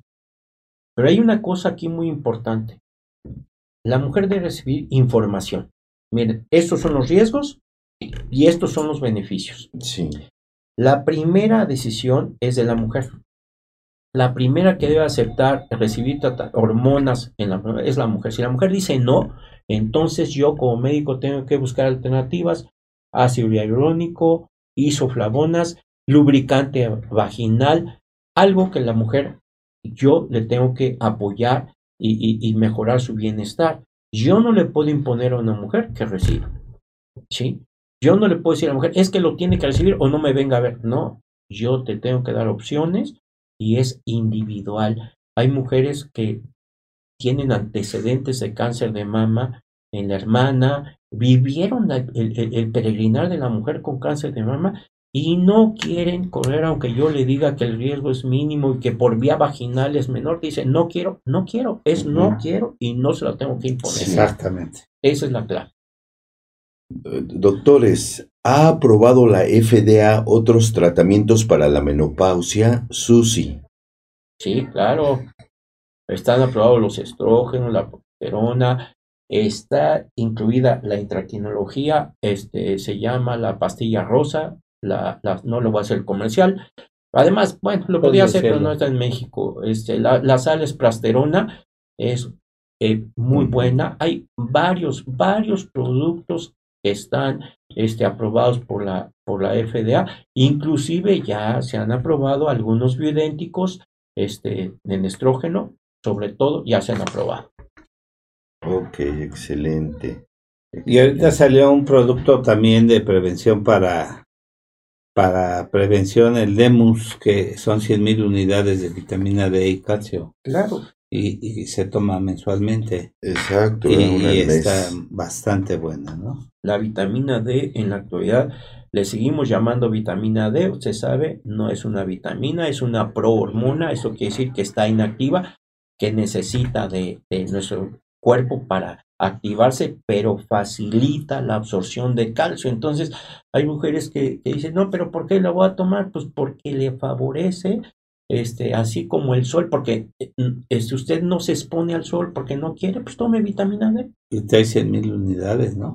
Sí, sí, Bastante sí. buena. Sí, buenísima. Sí, sí, buenísima. incluso lo estaban este, manejando como eh, cotratamiento o coadyuvante para el COVID, Claro, la vitamina se D. vendió muchísimo. Entonces, Y este, ahorita la están, la están este, promoviendo bastante eh, los de Asofarma. ujú, Pero el Sí, sol es sí, gratis, dices, el sol es gratis. ¿verdad? Y, y además tenemos sol todo país, el año. exactamente, Todo el año, dices, oye, vives en Europa, que luego, pues todos toman vitamina. Digo los que somos ingleses, pero bueno, Claro. estamos en este país. Estamos en este país. Este, Sai, hacemos un.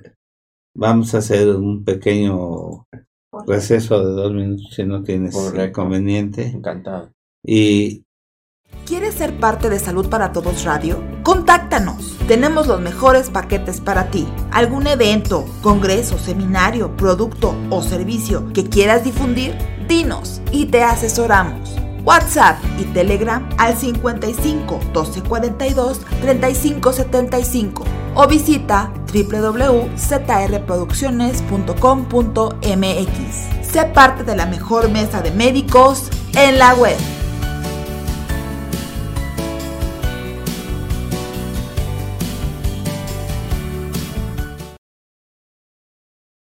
Hola amigos, qué bueno que están con nosotros. Ya estamos de regreso. Estamos revisando el tema climaterio y menopausia con nuestro gran amigo y maestro, el profesor doctor Fernando Sánchez Aguirre. Qué bueno que está aquí. Bueno, pues por favor te invito a que nos sigas en todas las redes sociales. Ya sabes, estamos en Facebook, Live, Instagram, pero sobre todo en YouTube. Ya tenemos nuestro canal. Te invito a que te suscribas, dale like a esa página, activa esa campanita para que no te pierdas todos y cada uno de nuestros programas. Ahí se van guardando. También ahí puedes mandarnos tus preguntas, qué tema te gustaría que revisáramos, a quién te gustaría que invitáramos, qué especialista, qué enfermedad, todo, todo, por favor, compártelo y aquí te esperamos para que no- nos sigas. También es- recuerda, también estamos en Twitter, ¿ok? Doctor Fernando, mire, hay una pregunta eh, que también se ha repetido varias veces. Dice, si, si mi mamá tuvo la menopausia a los 55 años, ¿a mí me pasará a la misma edad? Gracias, Wendy. No necesariamente decíamos que esto no es un, un algo genético. Mm, Se repite en algunas, en algunas familias, pero no es lo común. Lo general es individual. Hay mujeres que al contrario, la mamá eh, tuvo la, la ausencia de la menstruación, la menopausia a los 50 años y de repente una mujer tiene menopausia prematura, o sea, antes de los 40 años dejó de menstruar.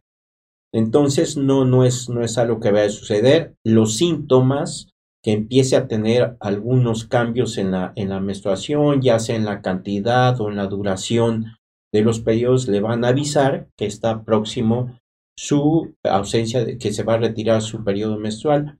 Y el bochorno, aunque empiece a ser, va a ser al principio ocasional, le están anunciando que este, se va a presentar en breve su trastorno o su ausencia de la menstruación, ¿no? Ok. Este, la doctora Maru Sánchez Aguirre, colaboradora de nosotros y gran amiga, dice, saludos a todos mis amigos, en especial al doctor Sánchez Aguirre. Qué gusto verlo nuevamente en el programa. Saludos, Maru. Muchas gracias por, por estarnos viendo, Maru. Te extrañamos, la verdad que, que, sé que estás muy activa apoyando a, este, a, la sociedad mexicana, trabajando intensamente. has, estado en, la, en, las vacunas, en el área COVID. Felicidades este, a ti y a todos los médicos que han estado en el frente de batalla, Gracias, en primera línea. Sí, sí, sí. Que estamos saludando a Maru. Saludos, Maru. Componte ya. Quedaste de venir. sí, hombre. Este, Chiquita Cardoso, buenos días a todos y excelente tema. Gracias por compartir. Ok. Muy bien. Había más preguntas, ¿no? Sí, sí, sí. Dice, mi hermana a los 82 años tiene bochornos, ¿es normal? Esas son rumas, ¿no? Digo, no es, no es tan frecuente, pero los bochornos, que es un tema muy interesante. Alguien preguntaba también, voy a aprovechar porque se nos pasó por ahí, cómo diferenciar los calores, decía una paciente, de los bochornos. Sí. Bueno, el, el calor es generalizado es generalizado y, se ve y, va acompañado del clima.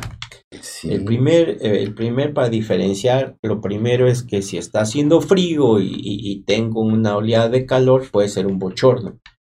El bochorno principalmente eh, eh, es más frecuente en las tardes y en las noches, más común por las noches.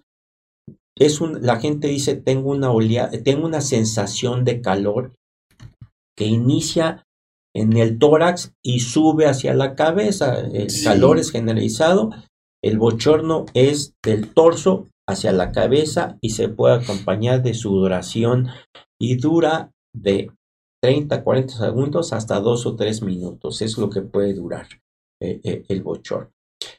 el bochorno, ¿cuánto es la duración del bochorno? Mm, este, lamentablemente en nuestro país se hace poca investigación pero en Estados Unidos, y perdón por referirnos tanto a ellos, pero ellos son los que publican más en es la referencia. Sí, entonces se hizo el estudio Swan, donde estudiaban a mujeres, ellos tienen la ventaja de estudiar eh, hispanas, norteamericanas, norteamericanas caucásicas. Tienen estadística, ¿no? Tienen estadística, norteamericanas de color, de color, este, hispanas, chinas, este, asiáticas, ¿no? Tienen, entonces, tienen esa opción de poder estudiar a, varias razas al mismo tiempo.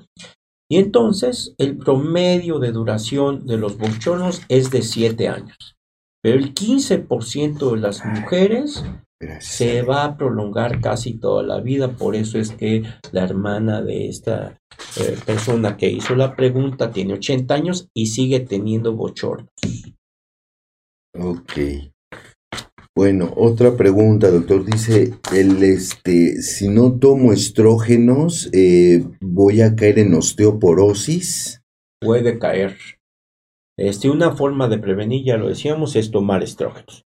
Pero si es una persona que hace ejercicio, por, lo tanto fortalece su hueso, que se expone al sol, por lo tanto absorbe, este, absorbe vitamina D. Una dieta de O si no, toma un suplemento con vitamina D, se está mejorando. Todos los tratamientos para osteoporosis, todos, inclusive, van acompañados de, una de, indicaciones de que debe tomar calcio, una dieta saludable y hacer ejercicio. Entonces habrá mujeres que se prepararon muy bien, se prepararon muy bien toda su vida, se suplementaron durante la adolescencia, se suplementaron en el embarazo y la lactancia y están bien, no tiene por qué tener osteoporosis, ¿sí? Y aquí es algo muy importante porque empiezo a verlo. Este, ¿cuándo debo hacerme el estudio para evaluar mis huesos?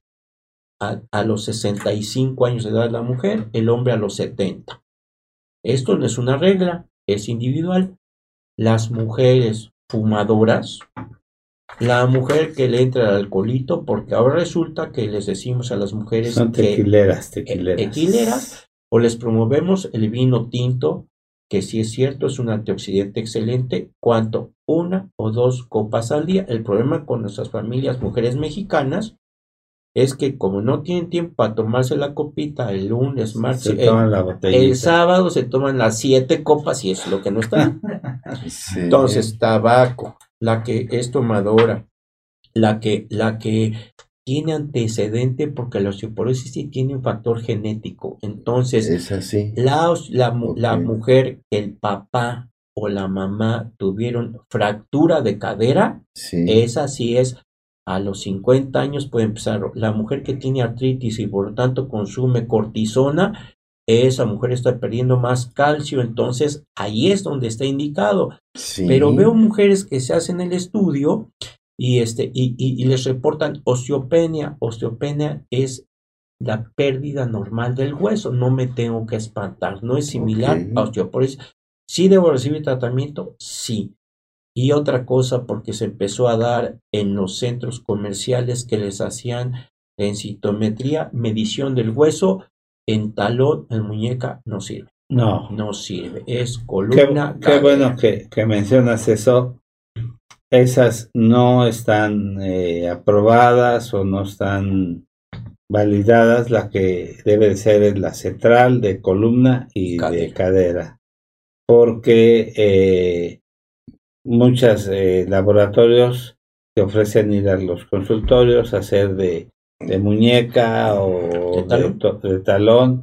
No tienen una validez. No, no. Entonces, este, eh, justamente el, el lunes me llegó una paciente que con artritis reumatoide y que eh, está tomando deflazacort ya por mucho tiempo y que trae grandes problemas y, estaba con cloroquina. Le dije, te vas a hacer diabética, eh, con retención de líquidos, con una hipertensión tremenda por lo mismo. Entonces le dije, hay que hacerte un washout, quitarte los esteroides, bajártelos, cambiarte a un inmunoregulador, quitarte la cloroquina porque estás haciendo ya eh, hematomas a pesar de, ello. Entonces, este, yo creo que tienes que cambiarlos porque las consecuencias de esto son mayores que los beneficios que estás teniendo. Ok. Amigos, pues ya saben, estamos revisando el tema climaterio y menopausia. ¿Qué es? ¿Qué diferencia? ¿A qué edad se presenta? ¿Quién lo va a padecer? Pues aquí con la presencia de nuestro maestro y amigo, doctor Fernando Sánchez Aguirre. Qué bueno. Y te queremos hacer una invitación especial para que nos sigas en YouTube. Ya tenemos el canal, por favor, suscríbete, activa la campanita para que no te pierdas ninguno de nuestros programas.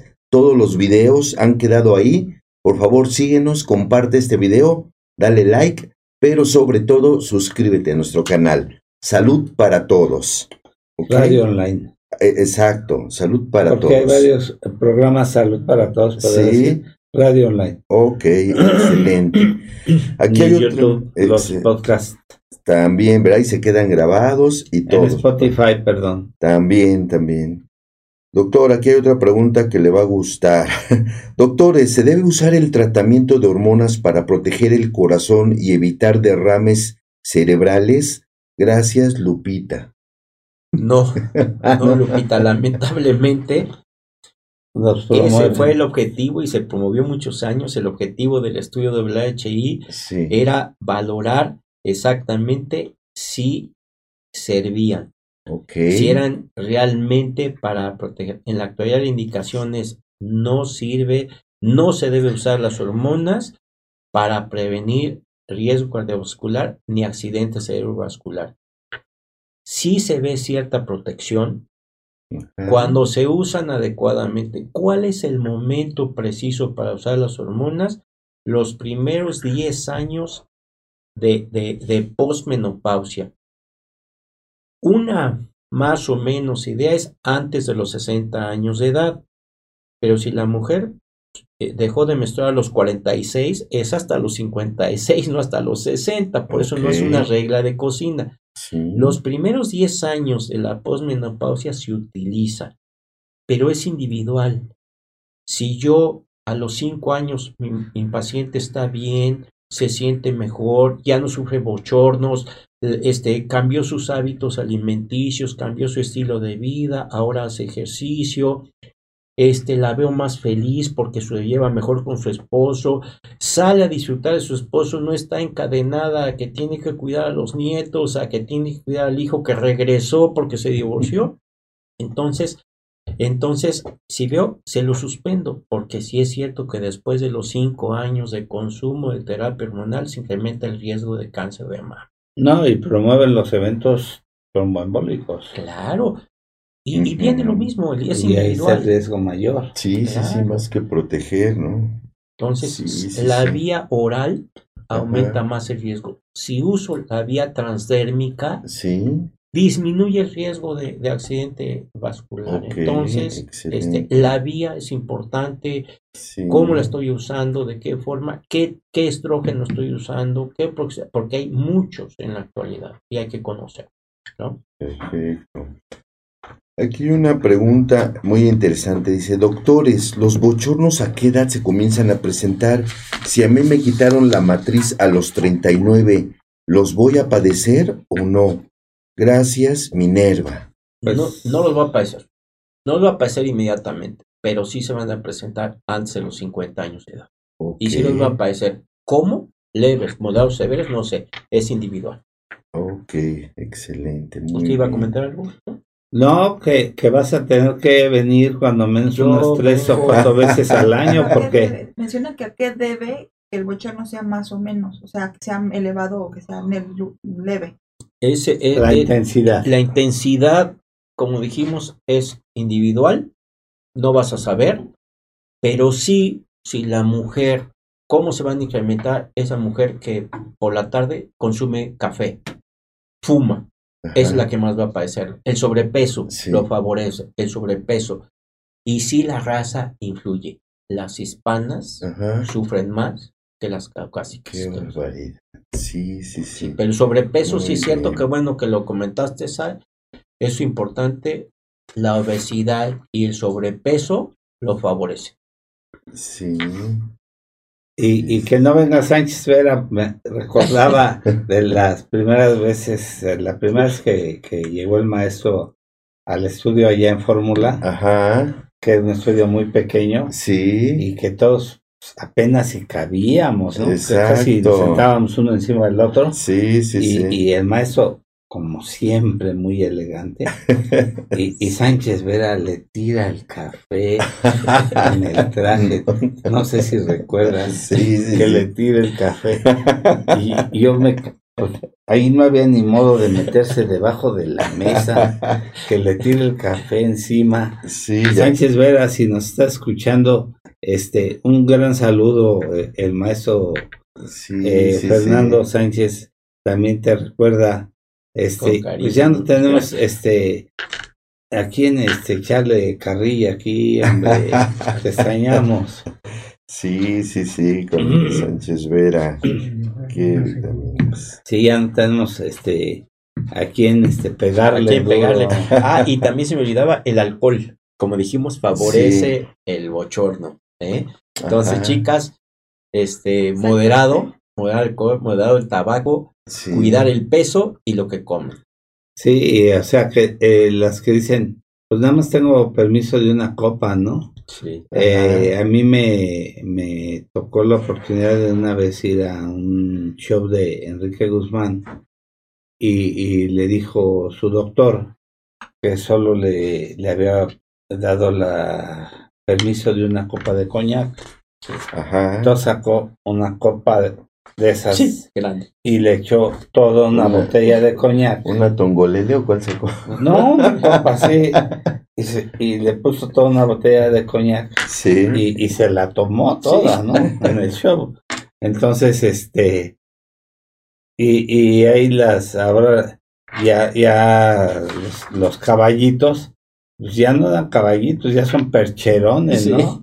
Ya dan unos como vasos así para, Ajá, sí. para los tequilas. dobles, sí, para los tequila y, y ya salen. Y por ejemplo, aquí donde tenemos la invitación a comer este, Ajá. mañana, Sí. ya, ya la hora de la comida, ya, ya los tragos son al dos por uno. Ah, sí, sí, sí. pues Entonces, este, en un lugar de carnes aquí que es muy famoso, este, es al dos por uno en la comida. Entonces apenas estás disfrutando el primero y ya te están sirviendo el segundo, ¿no? Claro. Entonces dice, aquí es de todos Sí, modos sí, ¿no? sí. Así es. la promoción del, del, del alcohol. El alcohol. Y entonces, este, y, y, y la mujer es muy afín al tequila por los niveles de estrógenos también. También les gusta, este, sí. Yo veía a, lo- a los chicos en un estudio que hicimos, que presentamos en, en, en imagen, en uno de los programas que hacíamos en imagen los sábados, este, y, y que veíamos que los jóvenes que querían emborrachar a las chicas, pues primero se caían los jóvenes varones, Que, la- Que las chicas. chicas, ¿eh? o sea, los que salían borrachitos eran primero los hombres y las mujeres sacaban a su borrachito, ¿no? En lugar de, de lo- la Ah, intención sí, de los sí. chicos era emborrachar a la novia y era al revés. ¿no? La novia se acaba arrastrando a, a su borrachito porque la mujer es muy afín por los niveles de estrógenos. No sé qué, cuál es la relación, pero la mujer es más resistente al tequila. Y si tú ves, hoy en día eh, la mujer es más afecta a tomar tequila. No, la mujer es más resistente a todo, doctor. Este, la mujer, el dolor menstrual, que a veces es muy intenso, la hace ser más resistente. La, la, la mujer, el, el- el parto, a ver, quisiera ver a uno de nosotros en un parto, no aguantamos ni, ni media hora de dolores. Ellas que se pasan 16, 18 horas en un trabajo de parto con dolores intensos, severos, este, y la ves al día siguiente con una sonrisa cargando a su bebé. No, no, la mujer es, la mujer es, es de otro mundo. La mujer es el pilar de la existencia de esta, ex- Claro. de esta existencia, Claro. Así Sí, es. sí, sí. ¿no? Así es. Sí, aquí hay una pregunta muy ad hoc de eso. Dice, doctores, nosotros como hombres, ¿qué podemos hacer para ayudar a nuestras mujeres en casa Trabajar. ante, estas, ante esta transición y cambio en su vida? Sé que los hombres tenemos algo similar, pero nunca comparable. ¿Qué podemos hacer? Gracias, Marco Antonio. Primero entenderla. Primero entenderla. Ya lo decíamos, este, el apoyo a la mujer es muy importante. Primero entender lo que decía. Primero, es la que más tarde se acuesta y la que primero se levanta. Sí, sí, sí. Entonces, entender que sufre cambios importantes en, en su vida, el- el- el- la adolescencia, después el embarazo, que hay transformación en su cuerpo, que quedan, que quedan este, con aumento de peso después de sus embarazos, y en lugar de apoyarla, la, la trata en forma despectiva, le insisto, le digo. Entonces, este, tratar de entender, y que la mujer tiene cambios este, importantes antes de dejar de menstruar y, y, y es la ansiedad es muy frecuente. La depresión es muy frecuente y la depresión es una enfermedad que si la sufre la mujer y la sufre porque porque en ella misma a veces entiende que es algo natural la menopausia, es algo normal, así como le apareció la menstruación, un día desapareció. Entonces tiene cambios importantes y, y la mujer, este, a los 50 años hemos permitido que se sienta vieja y no es así. Entonces la idea es fomentarle que, que la, la, la siga, la siga enamorando todos los días, todos los días. El Día de la Mujer es todos los días, no es nada más el 10 de mayo. El 10 de mayo las calles se llenan. Todos los días son los días de la mujer. El Día de la Mujer acaba de pasar el Día Internacional de la Mujer y, Sí. y no, entonces, no, es todo, todas las veces, a veces tendremos que, que decir, bueno, la última palabra, sí, mi amor, aunque no tenga la razón. Y este, y bueno, y bueno, este, lo, porque yo veo ahora que muchos divorcios entre los 50 y 60 años de edad, ¿cómo? Pues ¿cuántos años llevas de, casado? Bueno, 30, 40, y ahora sí, porque no, no, no nos ponemos en los zapatos de la mujer, no, no llegamos a un acuerdo de decir, vamos a llevarnos bien, vamos a seguir saliendo, no tiene, por- vamos a dedicarnos un día nosotros a irnos al cine, un día a, este, a irnos a cenar, como cuando era al principio de nuestro matrimonio. Entonces, eso es lo que tienen que hacer. Debemos de compartir, que no lo hacemos, debemos de compartir las labores, de las quehaceres, porque la mujer ahora trabaja y llega a hacer tarea con los hijos y a dedicarse a la casa, a todo lo que tiene en la casa. O sea, la mujer es una mujer, eh, la ama de casa, mal retribuida, sin sueldo, sin salario, que trabaja más que el hombre que sale a supuestamente a cubrir la necesidad económica, pero no, no hace lo que hace la mujer. Sí, no lo hacemos. Ah, el día de ayer eh, la hija me lleva a la mamá diabética, hipertensa y entonces este pues ¿qué le pasa? Me siento muy triste, doctor. Me pongo a llorar de todo y pero checo signos, todos, es que está usted muy bien. Es que sí, pero yo de todo, dije, mire, ya se me acabaron los boletos del metro, porque pues con un boleto del metro, mire, prun, se avienta y rápido, cinco pesos. Ah, no, sí, ya tiene tarjeta del INSEM, ¿verdad? Ya no paga el metro. y, la hija, botar esa, porque la hija también es diabética, está joven la, la muchacha. Y un día llegó así, eh, controladita y todo, y me dice, y, y luego dije, es que con cinco pesos dejas de sufrir de inmediato. Y me dice la señora, entonces, ¿qué tengo? Dije, tiene usted una enfermedad muy melódica. ¿Qué? Ansiedad, angustia y desesperación. Vamos a ponerle un complejito. ¿Duerme bien? No. Vamos a darle algo. Y si me vuelvo adicta, ser adicta, duerma bien. Yo le quito la adicción después. ¿Quiere ver a alguien más? Que no duerma bien. Duerma bien, esté tranquila, está de todo bien.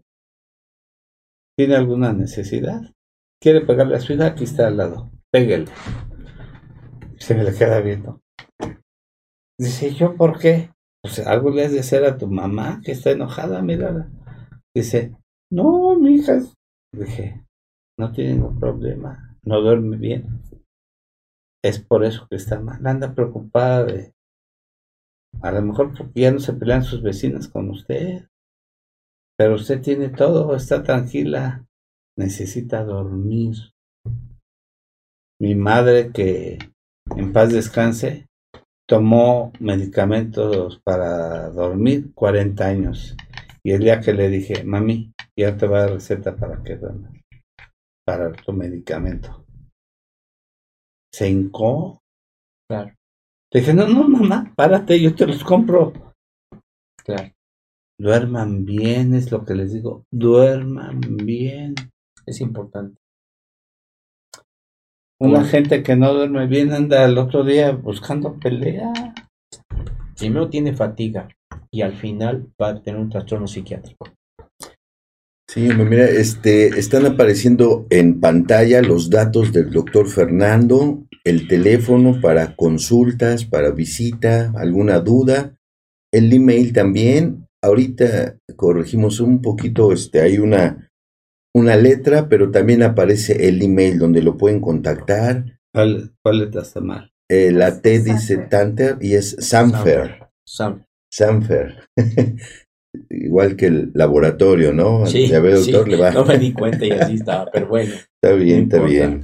Sanfer. Exacto, ya está corregido. Muchas gracias por la este por la petición y la solicitud de que estaba mal corregido a Normita, nos mandó decir que estaba mal escrito el email. Qué bueno que, que, lo vimos, ¿ok? Entonces, doctor, aquí hay otra pregunta. Digo, probablemente este, muchos cibernautas de nos, se están entrando apenas al programa y por eso no lo saben. La pregunta es, ¿por qué da la menopausia? Esa es la pregunta. Pues, bien, porque es básico establecer eso. Sí. ¿Por qué da la menopausia? Porque la mujer, dentro de sus ovarios, en sus ovarios, tiene eh, células que se van a convertir en los óvulos. Sí. y que son eh, eh, la célula necesaria para que se pueda embarazar una mujer en conjunto con el espermatozoide del varón. Esos, esos óvulos necesitan del el estrógeno para poder desarrollarse. Nace la mujer con dos millones de óvulos o con dos folículos, que es el óvulo bebé, les digo yo a mis pacientes, y como en la infancia no produce estrógenos hasta la primera menstruación, y esto le puede aparecer a los 10, su primera menstruación, a los 12, a los 14 años. Todo ese tiempo de la adolescencia, digo de la infancia y parte de la adolescencia que no produce estrógenos, entonces no están estimulados esos, esos óvulos y se pierden. Y cuando inicia su primera menstruación le quedan 400 mil, pero se van perdiendo cada mes, se van perdiendo hasta que llega un momento en que la mujer ya no los produce, ya no hay, se agotaron y entonces deja de menstruar y como ya no va a haber estrógenos porque inició su, su, su, su menopausia, entonces el agotamiento de esos óvulos fue que se presenta la menopausia por esta razón. Pero después de los 35 años, esta, esta fuente, esta base de, de- de óvulos ya está disminuyendo. Por eso a la mujer le decimos que se debe de embarazar antes de los 35 años de edad porque después va a disminuir su capacidad para embarazarse. Cuando se agotan, cuando ya no hay, deja de menstruar. Esa es la razón por la que dejan de menstruar. Otra pregunta también que se repitió que ya la había comentado el maestro, pero pues es, son este cibernautas que apenas se están conectando o que se desconectaron en ese momento. Dice, ¿de qué depende que sean más fuertes los bochornos o menos intensos? Sí depende de el peso que tiene la mujer, ¿sí? El dicho, peso, alimentación. la alimentación, Sí. el estilo de el estilo de vida. La mujer que hace ejercicio tiene menos, la mujer que come eh, sanamente tiene menos y la mujer que toma alcohol le, se le incrementa, la mujer que usa bebidas calientes antes de dormir, té, café, este, bebidas calientes lo tiene, la mujer que duerme con mucha ropa lo tiene también este, más y este y la mujer que tiene trastornos de, trastornos de, de, de, de ansiedad psicoafectivos, dijimos también ansiedad, depresión, va a ser mayor. Perfecto. Este, eh, aquí la producción nos está mandando ya algunas acotaciones. Dice, eh, si pueden ir con el doctor Fernando para controlar la menopausia, ¿a partir de qué edad es bueno asistir con usted, doctor? Dice, para- Después de los 37 años es obligado que la mujer sea evaluada. Bueno. Y si ya tiene síntomas, más si ya tiene alteraciones en, en su menstruación o ya tiene bochornos, es el momento. Perfecto. Saludos a mi hijo Rubén Alejandro Canales Pineda, y que está al pendiente del programa también. Y bueno, pues eh, hay que hablarle a Yanin y a Rita para que vengan aquí a festejar a nuestro cumpleañero. Para sí, que sí, sí. Sí, muchísimas No, gracias. Lo, que sí no, pues es que en el Sams no venden velita, Ah, no. pero para que parte el pastel, el cumpleañero. Sí, sí, sí, no, pues muchísimas de gracias. conclusiones el doctor ya, lo que llegan. Maestro, no sé si gustes dar una, Sí, una breve conclusión.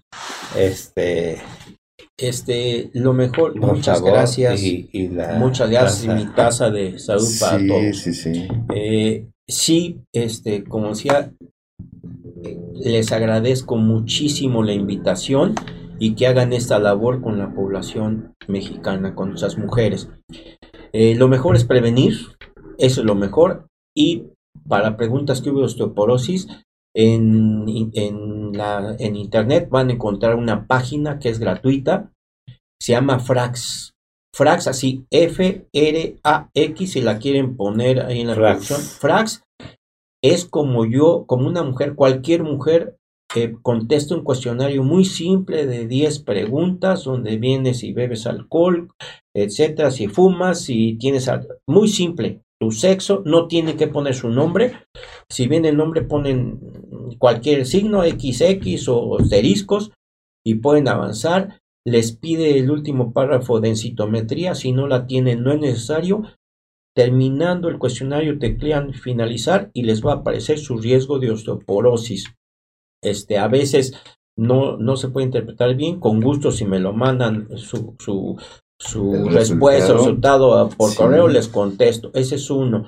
Y el otro, el riesgo cardiovascular, igual la Sociedad Norteamericana de Menopausia y hay muchas, ustedes tecleen en, en, en Google este, este riesgo cardiovascular y les va a aparecer muy fácil, les aparece su edad, su sexo, tienen que saber este, nada más cifras de que tienen de colesterol, que la mayoría de la gente lo sabe, y les pide dos o tres datos y les da su riesgo a 10 años de riesgo cardiovascular. Eso sería excelente que cada quien lo hiciera en casa. Unas palabras para el cumpleañero, Este, primero agradecer su amistad, doctor. No, doctor. Su amistad, sabe cómo lo estimo a usted y a su familia. Estupenda familia que ha formado con el tiempo. Muchísimas gracias, pues, doctor. Veo a sus hijos, que les he visto crecer a sus hijos. Y pues se ve, se ve la mano de usted y de su esposa, los valores que nos hacen falta tanto, los valores que se han perdido en las nuevas generaciones. Lo felicito porque ahí está los años vividos. Este, tenemos que vivir porque no sabemos mañana qué va a suceder. Sí, sí, sí, como Entonces lo felicito. Muchísimas gracias. Que, le envío un abrazo fuerte y bendiciones para usted y para su familia. Este, que sigan siendo más y que siga el éxito estupendo Kinecopseta también. Muchas gracias, este, doctor. Y, y les vuelvo a agradecer, doctor Canales, la invitación. Gracias. Aquí estaré siempre que me invite. Eh, sí, El mejor de los éxitos. muchas gracias por ser mi compañero aquí de conducción, por todo lo que haces por el programa, por toda tu eh, gran colaboración. Te deseo una vida llena de éxitos, de grandes momentos en compañía de tu gran familia, lo que decía el maestro, eres una persona que, que, has cultivado una gran familia al lado de Araceli, de tus hijos de Brian y de, de Fernandita. Eh, mereces tener todo en la vida. Eh, tienes una gran familia. Dios te permita seguirla teniendo por muchos, muchos años y que la sigas eh, viviendo por muchos años. Algunos ya, yo ya este mes cumplo seis años de viudo. Qué barbaridad. El 31. Sí, de marzo. Y este, pues, algunos ya no se nos concedió la oportunidad de tener más tiempo con la familia, pero te deseo que, que sigas teniendo esa hermosa familia. Tienes una gran mujer, unos hijos hermosísimos, que además con su juventud y todo de Gabriel, este, eh, que, juega, hace deporte con ellos, es un gran padre. Claro, y es. un gran ejemplo con ellos. Recibe todo nuestro reconocimiento y cariño de siempre. Y que seas muy feliz toda la vida. No, pues muchísimas gracias por sus palabras. Y todo, todo, ¿no? con todo. Y mariachi y todo, gracias. el mariachi. Sí, sí, sí, qué barbaridad. Y este, pues, este pequeño pastelito que aquí a nombre de del programa te trajimos con todo cariño para que lo compartas con nosotros y este pues, que lo partas. Aquí están ya y a toda la gente que nos hace favor de escucharnos y de estar con nosotros, a Sai, Alejandro, a Rita, Janine, eh, que tengan un excelente día y un mejor fin de semana. Muchas gracias y pues muchas felicidades. Muchísimas gracias por todo, por todo su apoyo, por su amistad, por su cariño. Es un detallazo. No es pastelito, es pastelote, qué detalle y sobre todo compartirlo con ustedes, ¿eh? es lo mejor. Estar trabajando, estar con salud. Un aplauso para el doctor. Gracias, ¿eh? gracias. Gracias, gracias. Hola, ¿qué tal? Soy el doctor Gabriel Rojas Poseros, médico ginecólogo, conductor del programa Salud para Todos. Los invitamos a que nos sigas en todas las redes sociales. Salud para Todos. Facebook, Instagram, YouTube, Spotify y sobre todo suscríbete a nuestro canal de YouTube. Ya estamos ahí. Activa esa campanita para que no te pierdas todos nuestros programas. Quedan ahí guardados los videos. Síguenos, disfruta, manda tus preguntas y sobre todo dinos qué tema te gustaría que tratáramos. ¿A qué especialista quieres que invitemos? Gracias por seguirnos y estamos ahí pendientes.